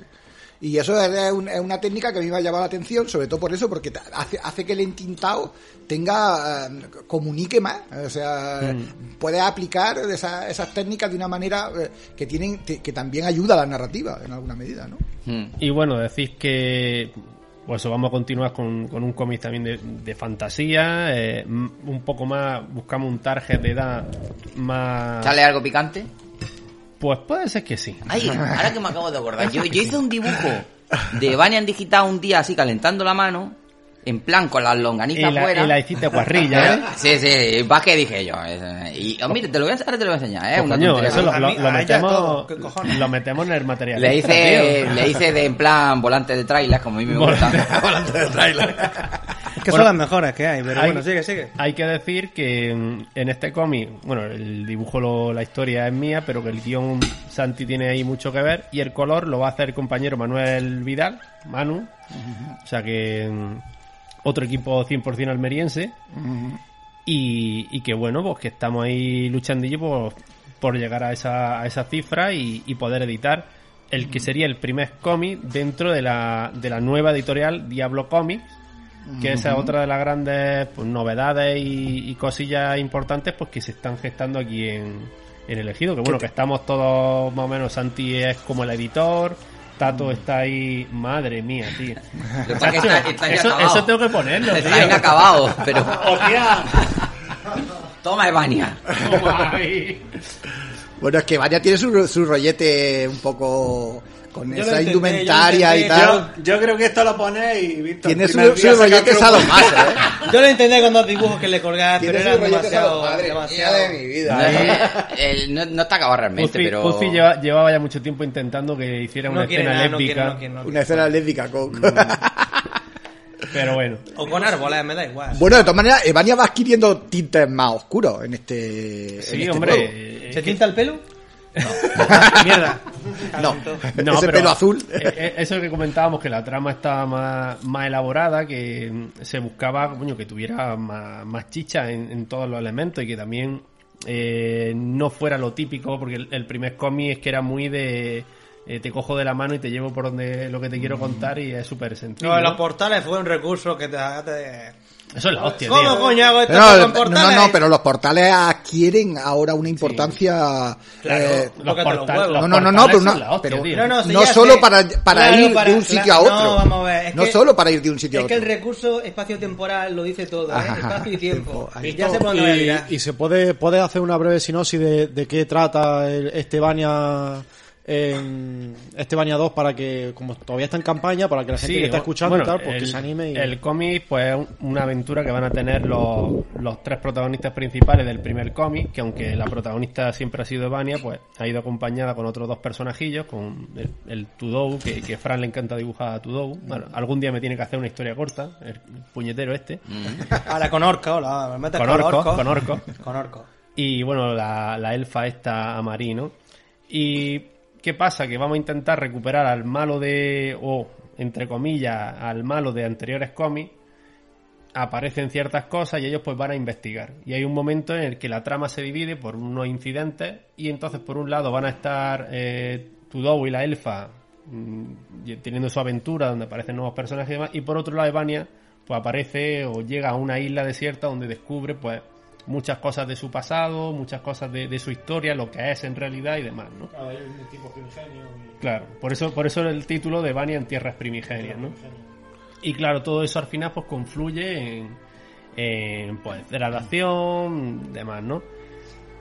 Eso ah, pues nos lleva pues tener dos como dos ramas donde vamos contando pues toda esa historia, vamos jugando mucho con la acción, mucho con la, los nuevos personajes y las nuevas habilidades también que tiene y demás. O sea, que sea un poco más atractivo y, en- y en general pues más elaborado. Y que todas las cosas pues vayan casando y no sea una historia tan sencilla, sino que sea más compleja. Y además nos da pie a seguir con, con Evania, que eso es lo, lo que Lo se quiere hacer, que es tener un tercer, un tercer volumen contando el final, por así decirlo, de esta trilogía, pero que dará pie a muchas más historias, que es lo que hablaba con Santi, por ejemplo, estos personajillos mm, tienen la suficiente sustancia como para hacer historias cortas o de distintos personajes o, o de origen de otros. No, no, el universo en sí yo creo que muchas veces estos, estos universos eh, que se crean cuando haces una historia de fantasía, ¿no? Te permiten eh, imaginar eh, posibles derivaciones de las historias, ¿no? Y los personajes en sí todos tienen un pasado y todos tendrán un futuro, ¿no? Y en ese sentido tú puedes dar coherencia aún más a ese universo, ¿no? Contando historias de esos personajes, ¿no? Antes de que se conocieran, en un tiempo futuro, muchos años antes, ¿no? De hecho, esta historia lo que a lo que nos remite es a unos seres que en, eh, eh, en cierta medida conectarían esta historia con la historia del guerrero místico, es decir, con la historia de Denar. Y eso es lo interesante, ¿no? O sea, lo interesante es que hasta ahora sabíamos que había una especie de, de guerrero mitológico, casi una leyenda, ¿no? Que era Denar, ¿no? Pero, en- pero hay algo anterior aún, ¿no? Cuando hablamos de, lo primigenio, muchas veces también en nuestra cultura, en nuestra forma de ver, digamos, lo, lo religioso y lo, y lo fantástico y la magia, ¿no? Cuando hablamos de lo, primi- de lo primigenio, muchas veces parece que hablamos de los dioses reales, de los auténticos, ¿no? Y en alguna medida lo auténtico siempre tiene que ver con la naturaleza, ¿no? Y yo creo que ahí Víctor ha sabido llevar muy bien ese, ese mensaje, ¿no? El mensaje de los elementos, el mensaje de lo trascendental que tienen los elementos, ¿no? Y de la fuerza que pueden llegar a tener los elementos, ¿no? Y entonces los personajes de golem, los personajes de piedra, los personajes que tienen que ver con los ángeles, con nuestros ángeles, con nuestros demonios, con nuestros todas esas cosas, ¿no? Aparecen en esta historia, aunque estaban intuidos ya. Dicho demonio. Sí, demonios y ángeles, claro. Bueno, en, en- en- en todas las culturas, por- en El- general el hablaríamos Tato- de golem. El Tato ya está pensando en hacer una historia ahí matando demonios. Pues seguro. Fran hace la del y yo hago una con demonios. Y Lo importante también tiene que ver, que ver el ritual. Yo creo que el ritual, siempre en todas las culturas hay rituales.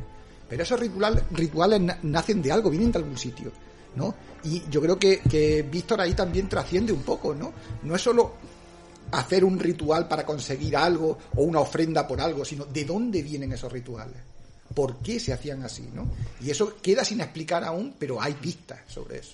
Como no pongáis por el crowdfunding, con toda la charla que ha dado Santi. Ya. ¿Qué vale, qué vale poner en el crowdfunding, No, eh? Bueno, el- Si queréis que Santi se calle, poned dinero, coño. Bueno, en la página de Berkami, berkami.com, pues se puede ver eh, en la sección cómics, está Evania en tierras primigenias, está pasando un coche a tu hostia. Le, pa- le, le pa- Eh, le patina la correa. La entras- ahí. Si entras en tu Instagram, en tu biografía, También está el enlace, enlace. exactamente, y bueno, en las redes sociales de la asociación, de, de lecturas también.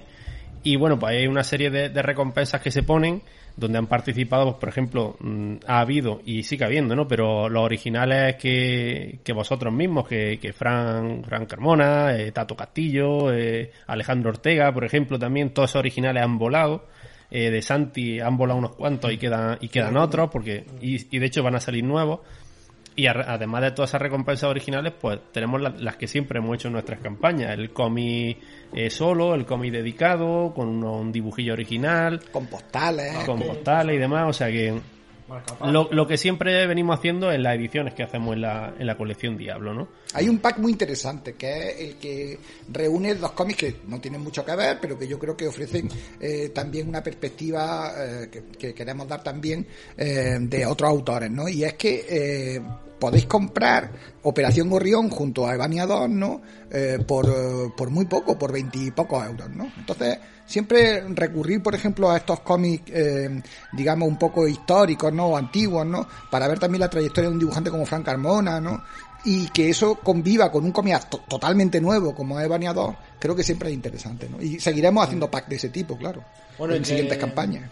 Y que a unas malas que no hayáis leído Evania 1, que también se puede pillar el pack que, que- Pero ya está agotado, creo. no, pero con PDF. P- en el de PDF, PDF, sí está, PDF, sí, porque el otro está, el otro se agotó. el otro está agotado. El PDF que trae el, bueno, el Evania 1 con el físico. De, de Vania 1 ya no queda ninguno. No queda nada, tío. Sí, Quedan, Yo tengo dos. quedan- quedan tres o cuatro ejemplares en mi casa, que eso ya será para los restos. Sí, de recuerdo. De todas maneras, eh, en la previsión de la campaña, Reedición. si, si- Reedición, si efectivamente. sobrepasamos, eh, llegamos creo que a los 4.000 euros aproximadamente, Llegando a los 4.000, 4.100 euros, podemos reeditar. podemos reeditar 100 ejemplares del, del primer cómic de Vania. que esa es también una Ese de las ideas. Mm. Y eso, y, y lo que estaba comentando antes, que este va a ser el primer cómic de, de Diablo Comics, que es una cosa que si queréis, pues bueno, en otro programa a lo mejor podemos profundizar más, pero que es una el paso del sello Diablo dentro de la editorial Sol de Sol, pues pasamos a ser una, una editorial propia, donde Santi es el editor, donde está Tato también que va a llevar temas de red y demás, Tato está en todos lados, máquina. Eh, yo estaré haciendo cosillas también a- de tema de campaña y demás, y bueno, y Sol también, Sol Rabasa, que es la, la jefa, por la, así la decirlo. editora jefe. Exactamente. Entonces, vamos a intentar eh, llevar este modelo de crowdfunding, pues seguir haciendo ediciones para otro autor y demás. Mm. Es muy importante, yo creo, que haya editoriales nuevas que apuesten por un cómic independiente, que es lo que nosotros venimos haciendo desde hace ya tiempo, ¿no? Y también edi- editoriales que no pongan tanto su visión en la venta masiva de cómics como en la oferta a un autor nuevo, ¿no? De la posibilidad de editar, de ver sus cómics publicados y de tener muestras que enseñar a editores, ¿no? Eh, yo creo que esa es una función que nosotros estamos cumpliendo bien con autores, con autores nuevos, ¿no? Pero también es una oferta que hacemos a cualquier autor de la provincia de Almería principalmente y también de fuera, ¿no? La oferta que le hacemos es si tu cómic nos gusta, si tu, si tu propuesta nos gusta, podemos ayudarte con una campaña de crowdfunding y podemos hacer 300, 400, 500 ejemplares de tu cómic, ¿no? Y eso puede abrirte muchas puertas, claro. En fin. Comprarme mi cómic, Ya coño. sabéis. Que Eh, compráis el cómic ya. En, en, la, en el crowdfunding, ya quedan pocos días. Ayudar a este pobre hombre que tiene que poner todavía la cocina, que, que no tiene un duro, Angélico, madre mía. No tiene niños porque no puede ahora tampoco meterse en esos follones. Está la cosa jodida, Esto, ¿eh? esto está chiquillo.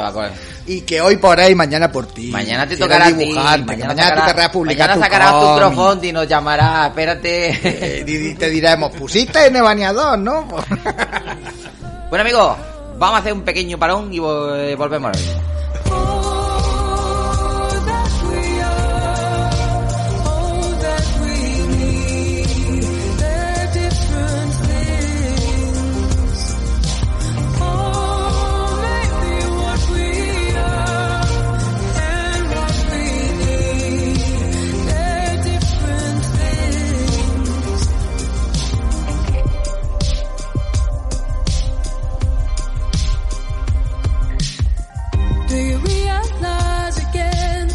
Chased an idea?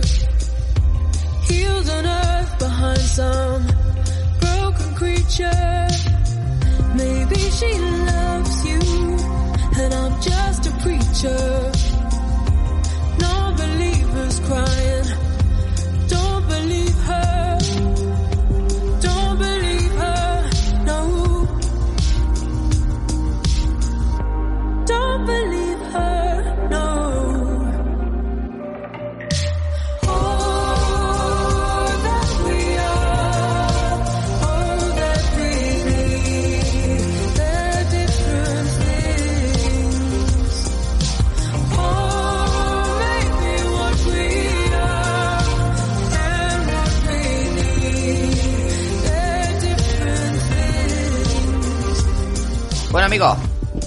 amigo Chan nos va a hablar de un cómic que estaba enseñándonos hace un momento, que le he preguntado yo, ¿por qué te has comprado ese cómic?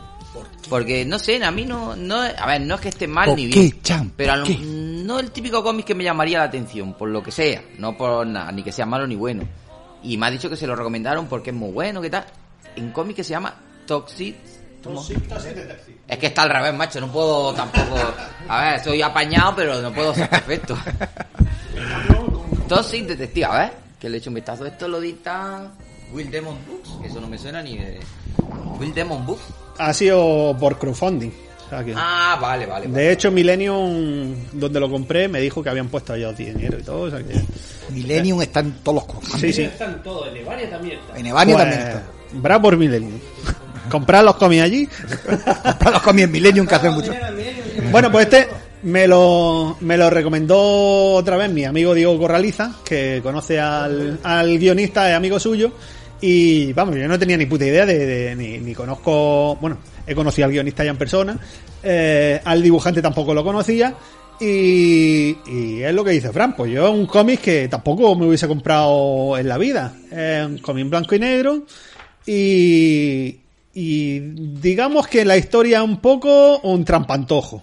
Mm, eh, porque tú ves la portada y ves a un tío eh, con una máscara de estas... Eh, como, sí, sí, una cámara antigua, eh, un- una capa y el cómic se llama Toxic Detective. Y entonces tú te haces un- una idea en tu mente, porque a vosotros qué, qué- qué os viene a la mente de que, de que va el cómic con ese título y esa portada. Pues porque hay un mundo tóxico, un mundo envenenado y el detective tiene que investigar quién lo envenena. o- Bueno, Es Constantín. Pues el tío tiene una enfermedad que es eh, alérgico a prácticamente a todo lo que, lo que hay alrededor. O sea, él sale de su casa y ya se pone enfermo. Me recuerda al de Museum, el que hablé yo, el tío, el, el asesino en serie. Ah. Bueno, en este caso el héroe tiene eso. El asesino serie que se ponía la máscara de rana. Sí, pues el, el pavo este no puede coger ni jabones que no sean naturales, que, que, que no lleven ni colorantes, ni, ni perfumes. No, Eh, el, de, el que digo yo no le podía dar el sol. Este no puede salir directamente de su casa porque, porque vamos, que se pone, se pone que la diña.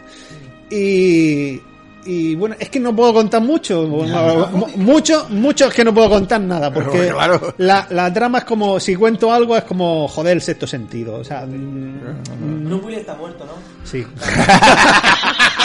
Pensaba que no, Para- estaba liado, confundiendo, Para ¿no? que- pero, pero la verdad es que el guion es increíblemente bueno. ¿Está Eh, muerto? Mm, Yo en el cine olía a muerto, pero creo que fue el de al lado. La, la edición hay que reconocer que es muy buena, ¿eh? Está muy bien editado, a un tamaño europeo álbum, eso, Sí. el papel, papel De hecho, bueno. incluso tiene, tiene citas de Alberto Chicote, de, de Santiago Segura y otros, de Raúl también. Sí, sí, sí. Que, que a mí me, me sorprendió porque bueno, yo no lo he visto en los, eh, en los mecenas, Bueno, pero... Chicote sí es bastante friki, pero ya que te... Y Santiago Segura también. Sí, Santiago, Santiago. Segura es un coleccionista de, de original. Santiago Segura además dibuja bien, ¿eh? Dibuja Sí, sí. bien Santiago Segura. Y, y bueno, que, que, joder, el, que, que está el cómic avalado. ¿Ahora está ya en librería o Sí, sí, está en librería. Y vale 19,95, en blanco y negro? blanco y negro. Y El, el fallo que le hemos visto Y todos. tiene un dibujo de Vicente Cifuentes. Ah, amigo. Eh, el tío, el dibujo no está mal, pero adolece del fallo que... Mira, el otro día Es que se nota mucho. estuve escuchando un podcast, Eh, eh, pero eso hay gente que le importa y gente que le da igual. A mí me importa. Es el problema. Estaba hablando el de... ¿Cómo se llama el cómic este que yo hablé? Que el tío me encanta, que es del jueves. Ah, el show Albert Montey. Albert Montey me parece un tío que aparte de dibujar que te caga, un tío con mucho criterio. Y estaba hablando con Javi...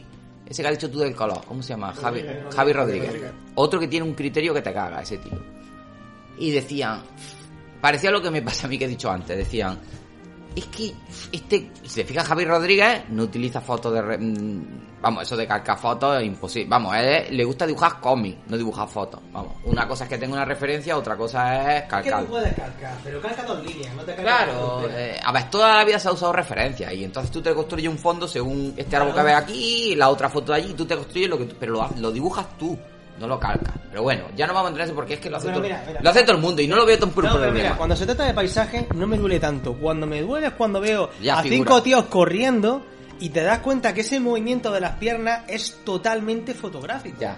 Ahí Pues, jode mucho Mira, verlo. eh, no podemos culparlo porque bueno, es una tendencia que ahora ya está. eh, No, ahora yo no. pienso que lo único que hace es a sí yo mismo. creo- yo creo que es más vieja que ahora. Se centra más en contar la De hecho, está centrado no- en, en todos los cómics estos antiguos, típicos cómics de Hal Forster, todos eran con fotografía. No, Con a ver, a ver, a ver, a ver. No confundamos dibujar una fotografía a calcar. Calcar. A ver, calcar calca Son cualquiera. Ahora tú te pones a dibujar una fotografía, tú la misma, tú la misma, y yo la misma, y Sale- el que sabe dibujar lo hace bien y el que no hace una mierda. Ahora no confundamos con coger una foto, ponerla de fondo y calcarla encima, que es lo que hace todo el mundo. En fin. Quitando eso que a mí me saca mucho, y hay gente que le da igual, y yo no voy a poner pegas porque lo hace casi todo el mundo. A, me pa- a mí, en concreto, me pasa una cosa, que yo estos cómics me sacan. Que es lo que decía el, el, el Albert Montey. Decía yo, eh, me compro poco cómic actual precisamente por, por la deriva que está tomando de calcar. Pero el problema es que me compro un cómic, me pongo a leerlo y en el momento que veo que este fondo está calcado o que esta figura está calcada una foto o un fondo 3D, Ah, sí, ya no veo el cómic, ya solo veo, cada vez que paso una página veo la foto o veo, dice ya no puedo, ya me saca. Pues a mí me pasa lo mismo, yo cojo y veo, hostia, esto se nota un montón que está calcado. Y ya cada página voy a investir. Es que ya solo veo lo que ha calcado. Ya no, ya solo- solo no soy capaz de concentrarme en el cómic, tío. Me saca totalmente, tío. Entonces, para mí es un problema, aunque soy yo. Luego seguramente la gran mayoría le da igual. Entonces tú no puedes criticar a un dibujante por eso, cada uno lo hace como quiere. Pero yo tengo ese problema, que es el fallo que le veo. Bueno, pero eh, a mí el cómic me lo recomendaron por el guionista, que Mm. es Claudio Cerdán. El dibujante es Sergio Carrera, que actualmente tiene otro crowdfunding en Berkami eh, que se llama Y- Alma. y seguramente será un Y- grandísimo dibujante, yo no te digo que no. Si el problema, es- el- el problema lo tengo eh, yo. Corta eso. Sí, el, problema lo tengo yo, no, no es. El de, el de Alma se nota todavía más que son fotos. Aquí, aquí. ¿Te acuerdas eh, el día que yo colgué un, un, Sí, un- estu- un crowdfunding y dijo Fernando, ah, pues está bien, fuera de ese tío. Sí, sí. En el otro se, se nota más. En este no pasa, pasa un poco más desapercibido, pero eh, el guion está muy por encima de- del dibujo. La historia es increíble. Mm, No puedo desvelar nada porque si no jodería el cómic. Mm. Pero es lo que estamos hablando del tema de los superhéroes, que ya Pero de qué va así muy por encima. no te Ya- puedo contar nada, Tato. Es que es Que está No se puede hablar, eh, cómpralo, ya está, punto. es, es que ¿Y hasta cómo trae un cómic que no se puede hablar de un Es que, mira, hasta, hasta el título, hasta el título es un trampantojo. O sea, Ajá. Mira, por ejemplo, eso es como si me pregunta. Es que hasta el título, Me dice, o sea. me dice, oye, ¿qué estás haciendo? Dice, pues estoy haciendo el color de un cómic que se llama La oveja samurai. ¿Y de qué va? Joder, es una oveja que es samurai. Coño, no te compras el cómic que eres gilipollas. ¿Sabes? Eso está vendido. Ya, pero tú ves Tosi Detective, ve el tío con capucha. Pues Claro, solo el nombre, es- solo el nombre ya te para que lo su- compres. No, pero es que yo pensé que era algo apocalíptico, así. Yo pensaba ves que era- con estos rojos. Mira, pues- zombies, Muerto, zombies, muerto. claro. Eh, hombre. abre- ves las páginas y ves gente de ciudades normales. ves gente Es que, normal. es que es todo, todo un trampantojo el cómic. Entonces tú, con la portada te hace una idea eh, totalmente Todo equivocada. un engaño, todo un engaño. Y cuando, y cuando lees la historia, dices, joder, que me acabo de leer. Es era que- el sueño de resina, eh, y el- No, la no, historia no, tiene- muy, tiene muy, muy, ¿eh? muy buena, muy Por buena. lo poco que he visto tiene más sustancia. A mí hay una cosa que me llama la atención, ¿no? El hecho de que el cómic tiene en portada y contraportada llamadas de atención y frases de gente que lo ha leído, ¿no? Y por ejemplo, de Mark Waid, de Santiago Segura. Mark Waid, Mark por Waid la ley. Mark Waid ha dicho, actual, duro e intenso, me atrapó de inmediato. Y, por ejemplo, Eduardo Risso ha dicho, la vida es una aventura diaria, esta es una aventura para disfrutar la vida. Eh, el hecho de que gente, o Raúl, tío, es que Raúl se marca aquí, una atípica historia de amor tan sucia como hermosa, protagonizada por un moderno caballero andante que aporta esperanza a una ciudad enferma que no la merece. La prosa de Cerdán es un sello, es un seco martillazo en la frente y el dibujo de carrera, un espejo en el que odiarás verte reflejado cuando gente como esta dicen estas cosas del cómic y el autor las coloca en portada y en contraportada, es porque sabe que el efecto, porque sabe Marketing puro, tío. marketing puro, porque sabe que el efecto de llamada de este cómic no, no es suficiente quizá y quiere que, que confíe en eso. Bien, no me parece mala estrategia. Fíjate lo que te digo, ¿eh? A mí, a mí me A mí no me parece mala estrategia. Yo cuando terminé el cómic me, me explotó la cabeza. Dije, joder, macho, es que me había hecho un- un- una idea totalmente... Yo para mí lo que diga Raúl es... que yo siempre... Hombre, Raúl, lo que diga Raúl es va a misa. que son para cagarse encima. Ya, ya, pero- con El tema de el crowdfunding este que vas a hacer de cura de no sé qué en Kickstarter, flipalo. Mm. Flipalo. Eh, bueno, Toxic Detective se puede encontrar en librería, salió por crowdfunding y el, gui- el guion por lo menos podemos decir que es bastante bueno. Ya el dibujo ya depende de cada uno, que no es malo, ¿eh? Que no es malo el dibujo, no es ¿eh? malo. No es malo. Eso ya por gusto, pero que es bastante recomendable sobre todo la historia, amigo. Volvemos en un segundo.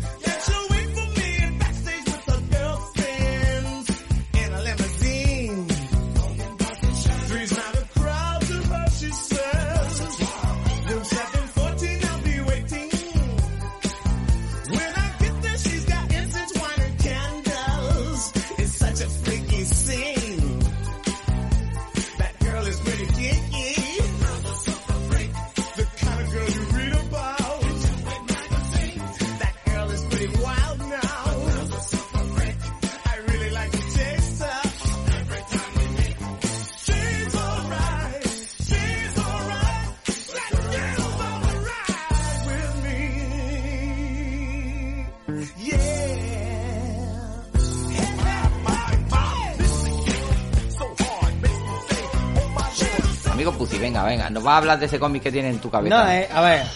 El cómic, el cómic me he leído poco porque el cómic está dibujado muy mal. y Entonces Sí. viene de la estela de grandes éxitos como Ataca a los Titanes, está dibujado de esa manera. ¿Es un manga? Sí, es un manga.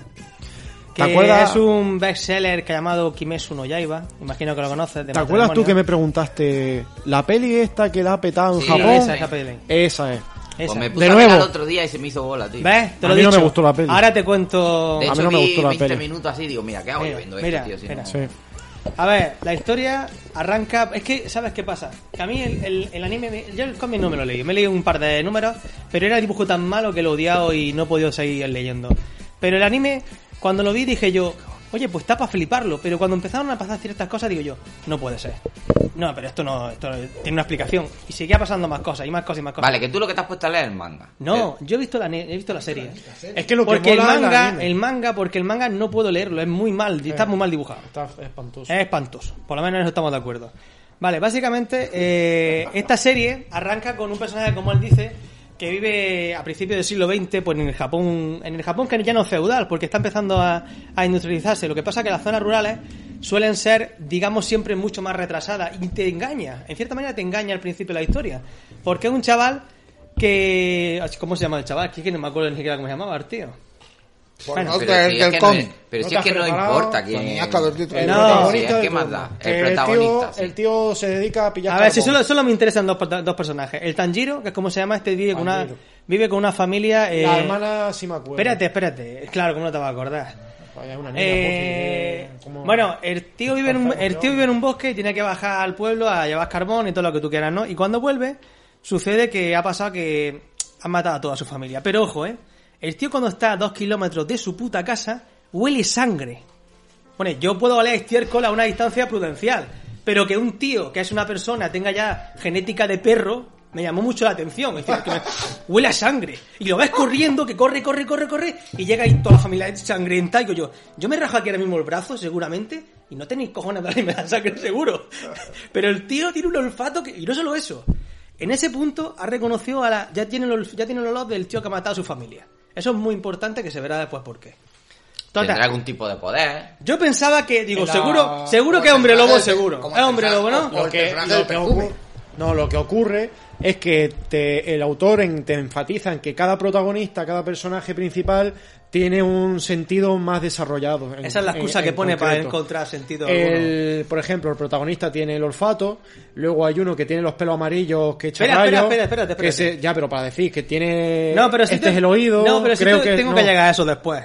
Bueno, pero para contar, Puzi, que cada persona, cada protagonista, Tiene- cada tiene un- tiene sentido. sentido más. tal. El, el que tiene la cabeza jabalí tiene el oído, creo. El otro tiene...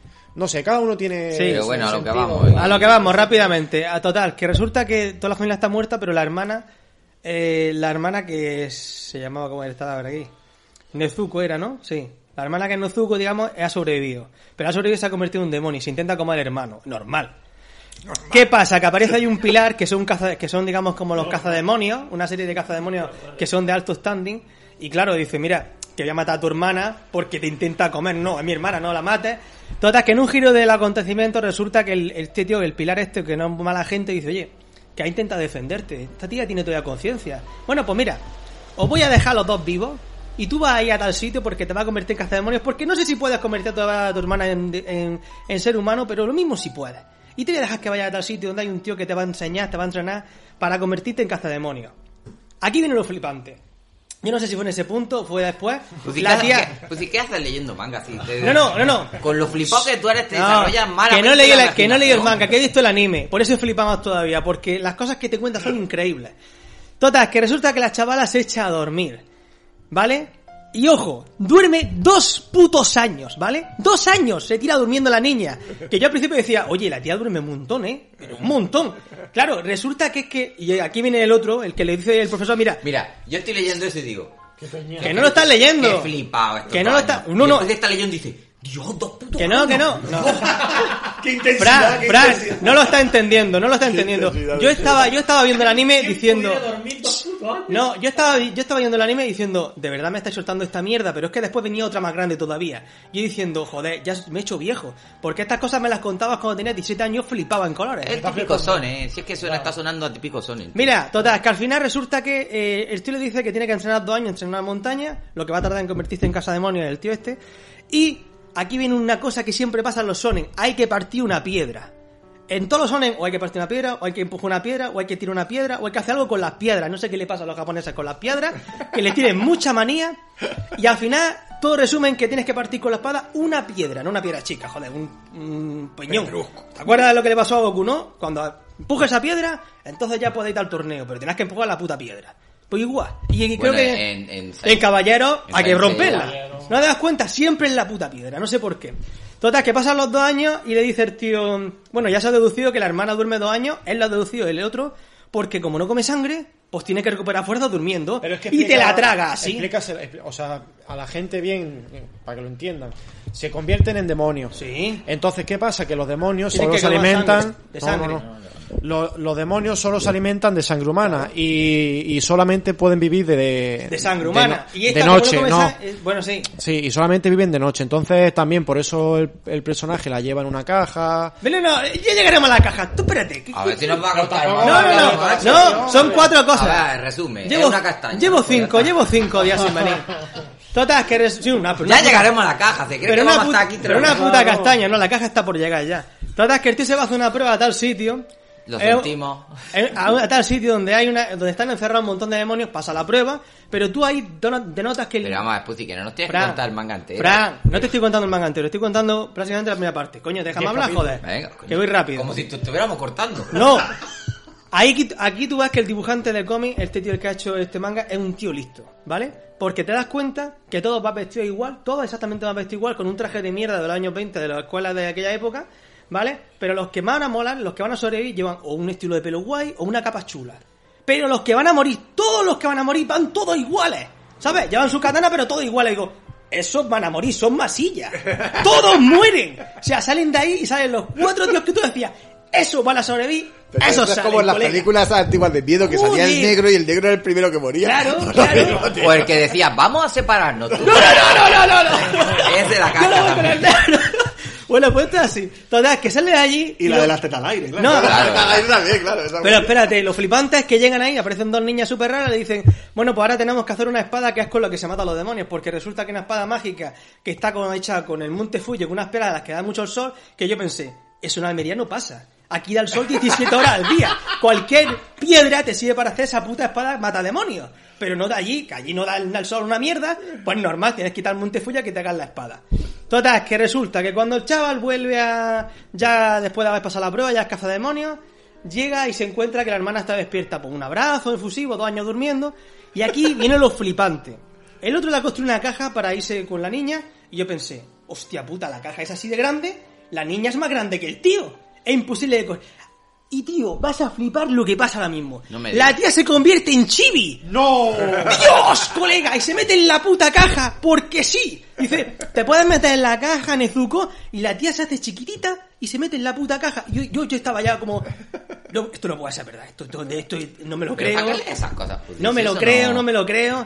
Y luego, pues, lo típico, aparecen otros personajes como el que ha dicho el rubio, que es el típico personaje que no lo aguantas, que la ahogaría en tu puta... Una Pero, bañera. vamos vamos. Dime. ¿Tú ¿Cuántos capítulos has leído, más o menos? Que no he leído capítulos, que me he visto la serie. Está contando toda la serie. Ah, que eso no es manga, Eh, es la la, serie. la- la primera temporada de Pero- la serie. No muy ha hecho el esfuerzo de leérselo de lo mal dibujado No está muy mal dibujado, como el culo. Si es peor que atacan los titanes. No, no termino de entenderlo, o sea, no te has leído el cómic. He visto el anime. Y, y estás diciendo que el anime es una puta mierda. Claro, porque he visto el anime. Bueno, está, está ahuyentando, está Sí, ahuyentando a la a- gente. Que no, que no En realidad, en realidad lo que quiero es que la gente quiera matarme porque todo ama este anime, pero a mí me parece un despropósito de, de, de Pero guion. por- por- pero una genialidad al fin y al ¿Pero dónde ves que tenga éxito ese anime? ¿En qué? ¿Qué se Mira, diferencia? Si mira. el dibujo es malo, la Eh, no, no, malo. no, no. Si... Ahora te diré, ahora te diré, no, ahora te diré lo que yo creo. Él Ahora te diré la teoría que yo yo creo tengo, ¿vale? Yo creo que el Pussy piensa No. que se está volviendo viejo, porque Sí, sí. sí. Lo pienso, pero claramente. Pero ahora te diré por qué creo yo que este, este manga o este anime es una un generalidad. hecho. Vale, no me refiero a eso. Total, que... Escúchame. Todas, que empiece su camino y van a aparecer personajes como Rubio este que tiene un super... Un único, un único golpe que es la hostia. Y es súper... Pero es lo típico. El tío es muy pesado de mierda, muy cansino y Sí, cuando... como tú, ¿eh? Sí, igual. Y cuando se cabrea, se queda en silencio, aparece otro alter ego que tiene y mata a todo bicho viviente. Cortan como 400 cabezas por delante, ¿sabes? Pero ese personaje desde que apareció lo odié profundamente. Pero bueno, sí, vale. Vamos a centrarnos... Si no, hay a que, si no hay que Sí, contar el manga. Vamos a. La cuestión es, ¿qué destacas bueno, qué destacas malo? No, yo- yo a- ¿Recomiendas, no recomiendas? Si no, escúchame, escúchame. no, pero yo te voy a contar por qué te estoy contando todos estos detalles, porque al final te voy a decir, creo que han hecho esto por este motivo. Aparece otro personaje que no se ve la cara, tiene cabeza de jabalí. Me recuerda mucho al personaje de Conan, el que iba con el jabalí, que se ponía la cabeza. Igual. Cuando yo vi ese personaje dije, hostia, qué de puta madre, ¿no? Como no podáis meter un puto bicho animalillo como metéis en todos los sones, habéis puesto a este gilipollas con cabeza de jabalí porque tenéis que cumplir el cupo. No le dan una explicación, solo se pone la cabeza de jabalí porque le mola ponérsela. Ahora va a decir este, no, eso no es por eso, los cojones que no. Tú ves cualquier anime de mierda y siempre hay un animalillo. Por ejemplo, te puedo decir el de la... Cuervo en este, ¿eh? Los cuervos no pintan una mierda, lo saben. No, Ah, son, vale, no vale. son agradables. Los cuervos, un cuervo no es agradable. Pero el cerdo sí. El cerdo sí es amigable. Hombre, del- cerdo se Pero que un jabalí, ¿no? Un jabalí con- Que le corta la cabeza y se la pone de máscara. Que- Pero eso parece es agradable, cabeza muy... Pussy, no me ¿Eh? jodas, que ¿Eh? la cabeza de un jabalí muerto ahí. Pues claro, eh, tócate los Eso huevos. sí es agradable, venga, hombre. ¿Tú, te- tú pe- pero tú piensas que se ve como la cabeza de un jabalí cortado o se ve como si fuera un... Joder, se la saca el tío y dice, este Que sí, jabalí pero... que me crió era vale, madre. y mira la, está pon la poniendo. foto... Sí, pero pon la foto y mira cómo es la cabeza del jabalí, si no parece Vamos un a ver. chiste. Parece un chiste. Y, y todo eso, ¿a qué, Parece un personaje. ¿a qué nos lleva? veis, no te ¿En, en Mira, qué, en qué básicamente, básicamente te voy a decir lo que, yo, lo que yo creo que ha pensado. Eh, o esto, o este, o este cómic lo ha pensado un estudio, o lo ha pensado un tío muy listo que ha dicho, vamos a ver lo que le gusta a toda la, a toda la juventud que hay por lo que hay. Digo, tengo histórico, tengo samurai, tengo chibi que metió a la tía. A otra cosa, la tía lleva un bozal para no morder, que eso responde a qué? Al sadomaso, pero más puro estilo japonés. claro, claro. ¿Vale? Y eso lo sabe todo Dios. Eh, ha metido personajes de animales también. El tío este con la cabeza. Ha metido al típico personaje cansino de mierda, el rubio, que tiene un superpoder que cuando se cabrea lo saca y rompe no sé qué, no sé cuánto.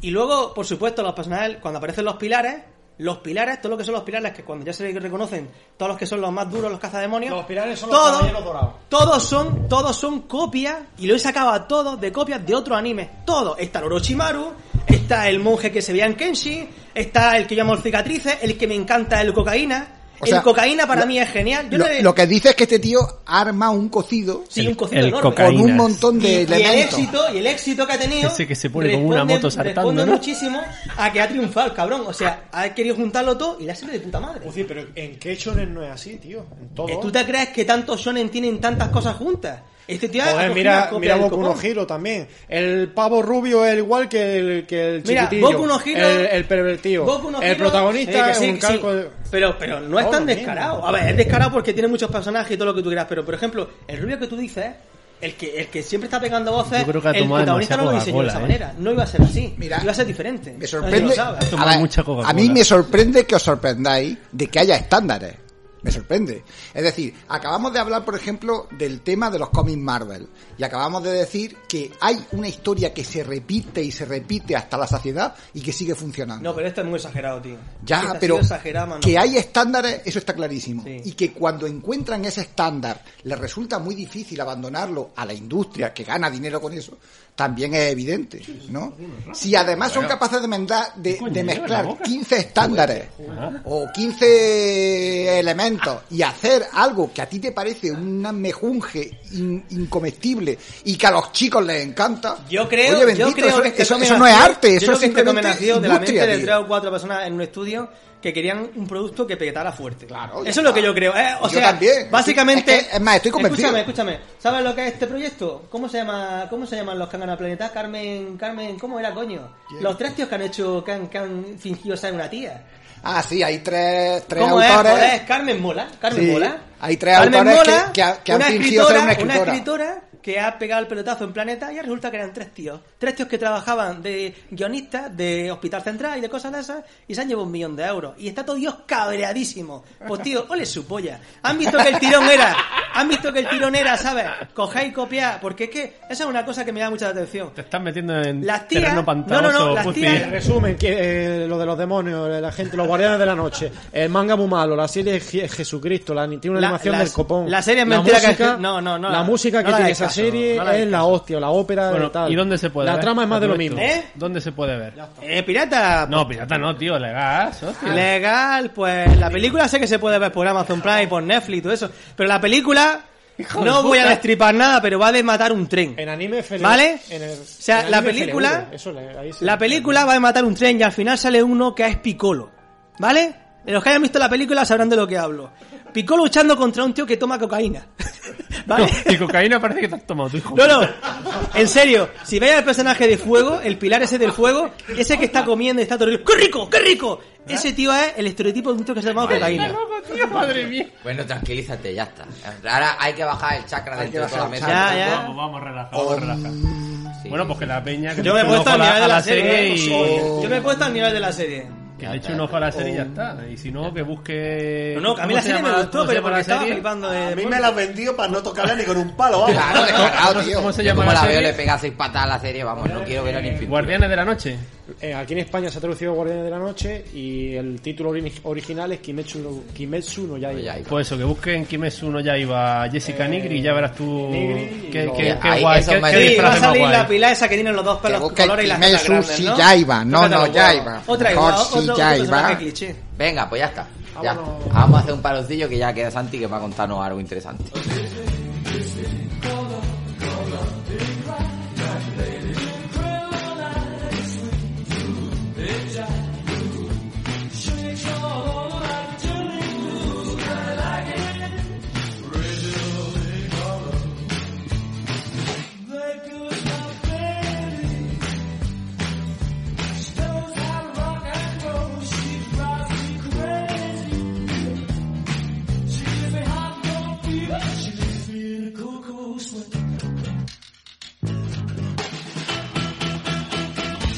Santi, da la calma aquí un poco a la situación después de este este este ataque de nervios, de locura, de me estábamos todos aquí enervados. Esto es como cuando hay un puñado de gatos durmiendo y llega uno dislocado y todos se ponen dislocados ahí.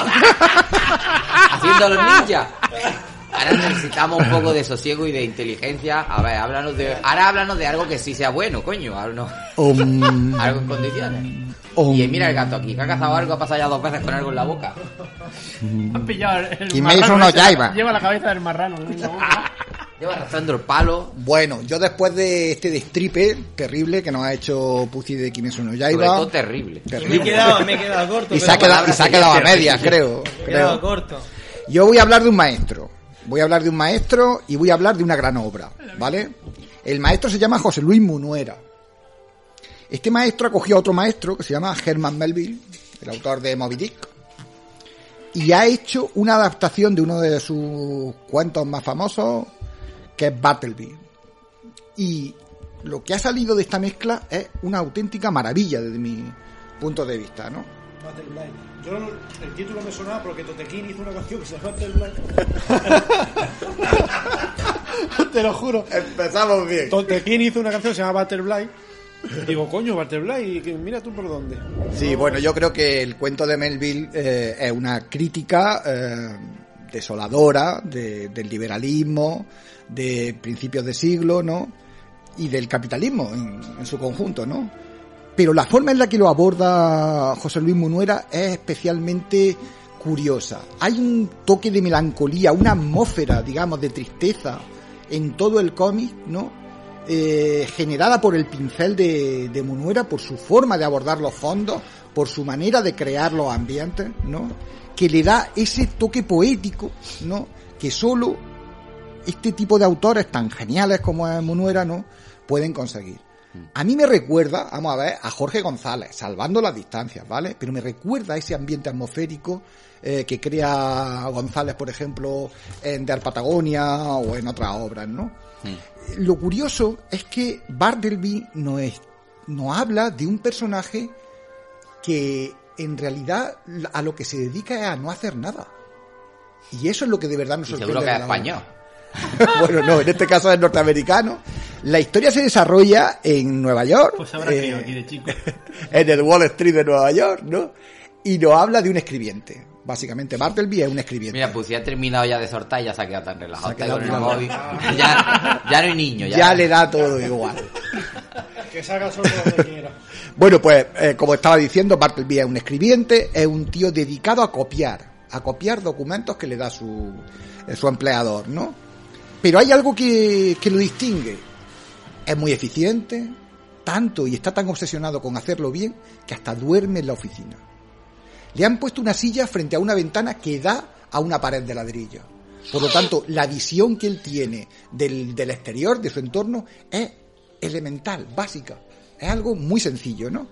Y en ese sentido, ¿no? Bartleby podemos decir que está mm, preso. Sin embargo, de lo que nos habla Bartleby es de la mayor libertad. La, libertad de elegir lo, que uno quiere o no quiere hacer. Basta con una frase. La frase que Bartleby va a utilizar para no hacer lo que no quiere hacer. Y la frase, básicamente, es preferiría no hacerlo. Cuando alguien le propone algo a Bartleby que él no quiere hacer, no se niega a hacerlo. Simplemente dice esa frase. Preferiría no hacerlo. Y no lo hace. Imaginaos que el mecanismo de la de nuestra supuesta democracia, digamos, ¿no? Que el mecanismo de esta sociedad liberal, que el mecanismo de este capitalismo, ¿no? Eh, está basado precisamente en utilizarnos como si fuésemos piezas que siempre responden a la- al, al movimiento de la máquina. Imaginaos que una pieza de ese engranaje de repente se vuelve díscola. De repente actúa como un ser humano y no como una pieza. Es Battleby. Y ese es el gran mensaje que nos lanza Munuera con esa economía de líneas, con ese lenguaje súper sencillo y al mismo tiempo súper eficaz. ¿no? Esto es lo que yo he visto en Bartleby, más allá, como digo, del propio relato de, de Melville. Eh, Munuera, pues no lo tengo que descubrir, es un autor fantástico, es un, es un maestro, pero aquí demuestra que es capaz de adaptarse a cualquier tipo de historia y que no necesita demostrar lo buen dibujante que es, que puede demostrarnos que es muy buen dibujante sin apenas dibujar, sin apenas buscar eh, espacios dramáticos, ¿no? Con una historia básica, elemental, muy sencilla, pero muy en boga actualmente, cuando de verdad estamos viendo caer el capitalismo, cuando de verdad estamos viendo una auténtica revolución social, ¿no? Bueno, esto es lo que propone José Luis Munuera. Yo creo que, que cómics como este son muy necesarios hoy en día, tal y, que- y en las fechas en las que estamos más aún, ¿no? Mm. Así es que lo que invito a que si tenéis la ocasión de leerlo, Pero, pero tengo una pregunta. Me, me ha sonado una frase muy buena que has dicho. Esto, ¿Dices que el capitalismo está cayendo ahora? Dice? yo creo que sí. Que vamos, que vamos a asistir a... A ver, eh, el capitalismo es un sistema que eh, está hecho para... Pues, Santi, ¿para qué, ¿para qué le das pie? No, no, no, no. no. ¿Para qué le das pie? No, pero espérate, el capitalismo es un Al sistema final que del programa, hecho- que está, hecho, que está hecho para, para regenerarse a sí mismo. Porque lo que hicieron los bancos, y esos bancos han vuelto otra vez a salir a flote, Lo de los hermanos estos típicos, no sé cómo se llama el banco, es... pero tío, eh, me da... Porque claro, en el año tal un pintor griego representó eso porque no me jodas, pero es verdad, el capitalismo no va a morir nunca. No, yo creo que el capitalismo no, no podía morir cuando no sabíamos lo que era, pero hoy ya todo el mundo sabe lo que es. Sí, sí, va a morir. Ya te digo yo a ti que mueres tú antes yo que el capitalismo. No, seguramente, ¿no? Eh, está petado, está petado. Después de escuchar a Santi, ¿cómo se nota quién tiene estudio y quién ha estudiado los, cula- en los colapios? Porque vamos, ya, yo, No, no, yo no, siempre- yo no vengo más. yo no- No, hombre, pero yo qué sé, no, no quiero darme las de... Es que me pongo muy estupendo, pero la verdad es que me ha, me ha sugerido esa, idea. pero vamos, los que no hemos pasado de, de la cartilla del Micho 2, pues, pues se, se nota. No, pero de verdad, fuera de que me haya puesto yo un buen estupendo y vaya me las de listillo y tal, leerlo de verdad porque os va a llamar muchísimo la atención. El personaje es increíble, increíble. Sí, Butterville. En fin, amigos, ya sí que sí, nos vamos a ir despidiendo.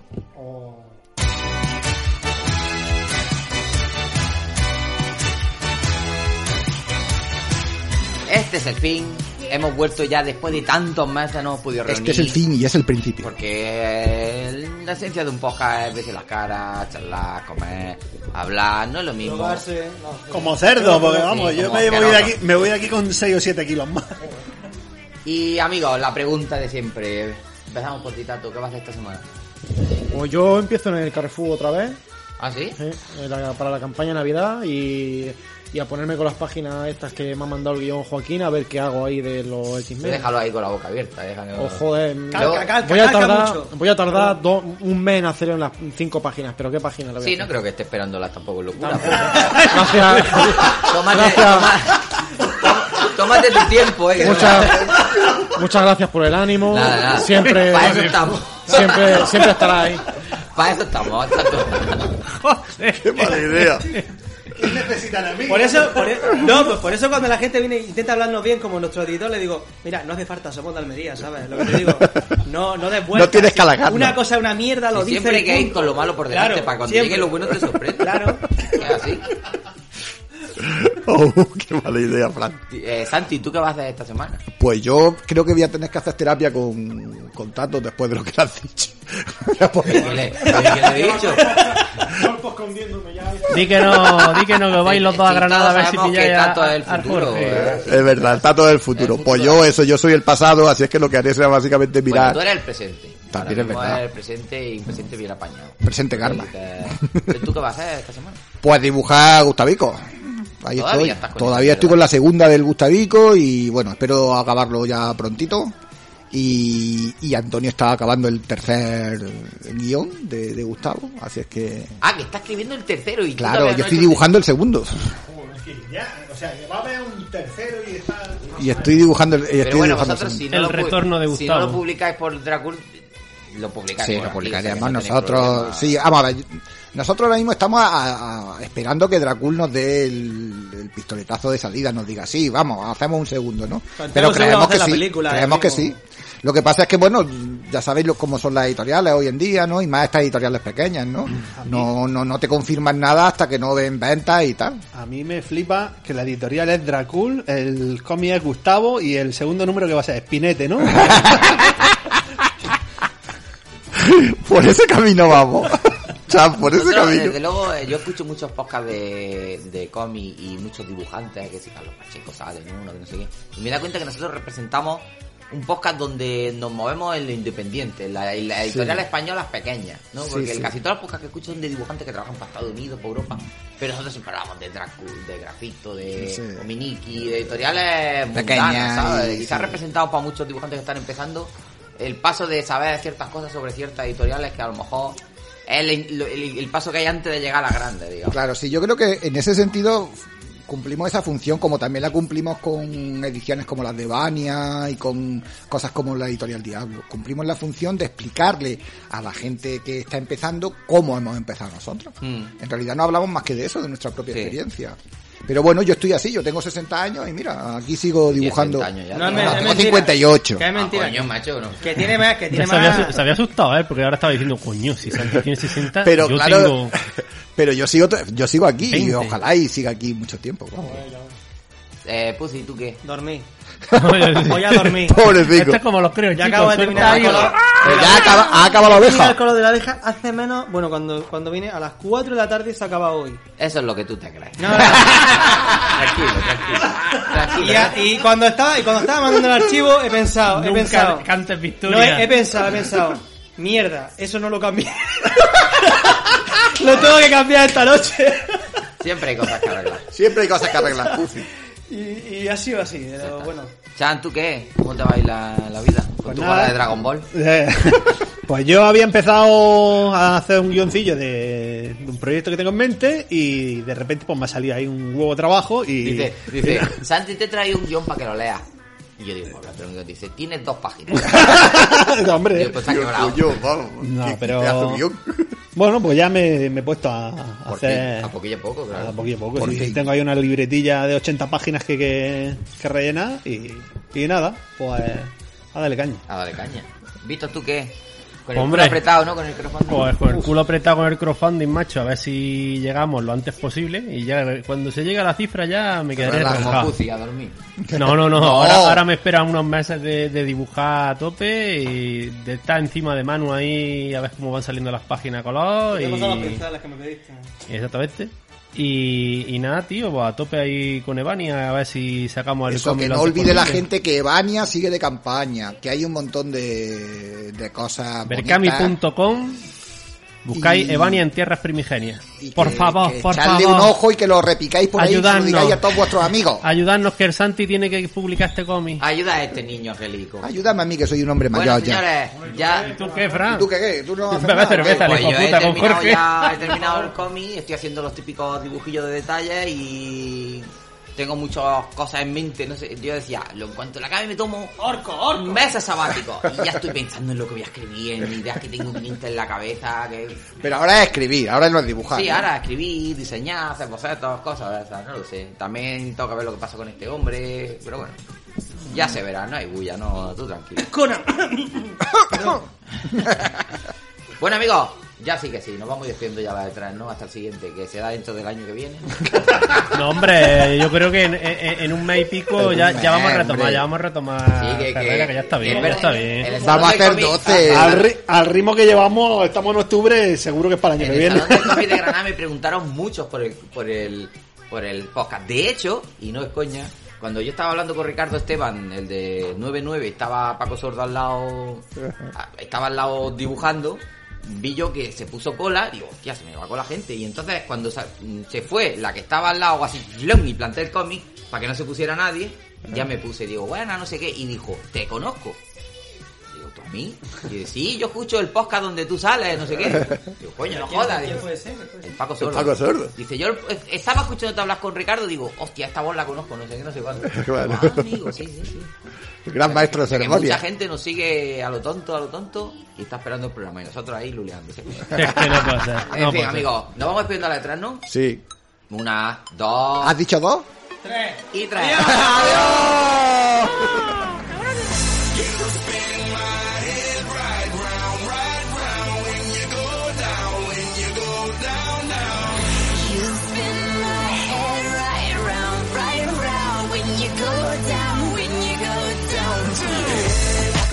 my swagger, hop in that whip, yo, I got places to go. People to see, time is precious. I look at my Cartier out of control.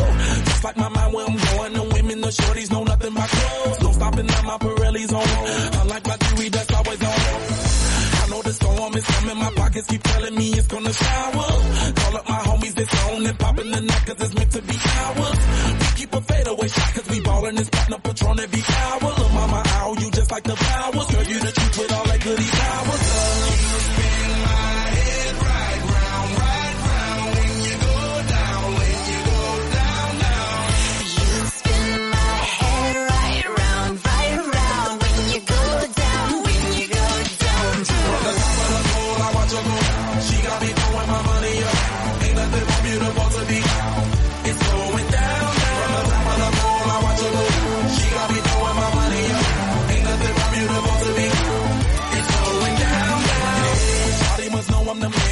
be lover like a number one fan. Don't open my mouth, let her talk to my fans. My Benjamin Franklin's. A couple of grands, I got rubber bands. My paper planes making a dance. Get dirty all night, that's part of my. We building castles that's made out of. She's amazing, on fire blazing, hotter than Cajun. Girl, won't you move a little closer? Time to get paid, it's maximum wage. That body belong on a poster. I'm in the days, that bottom is waving at me like I know you. You run the show like a gun out of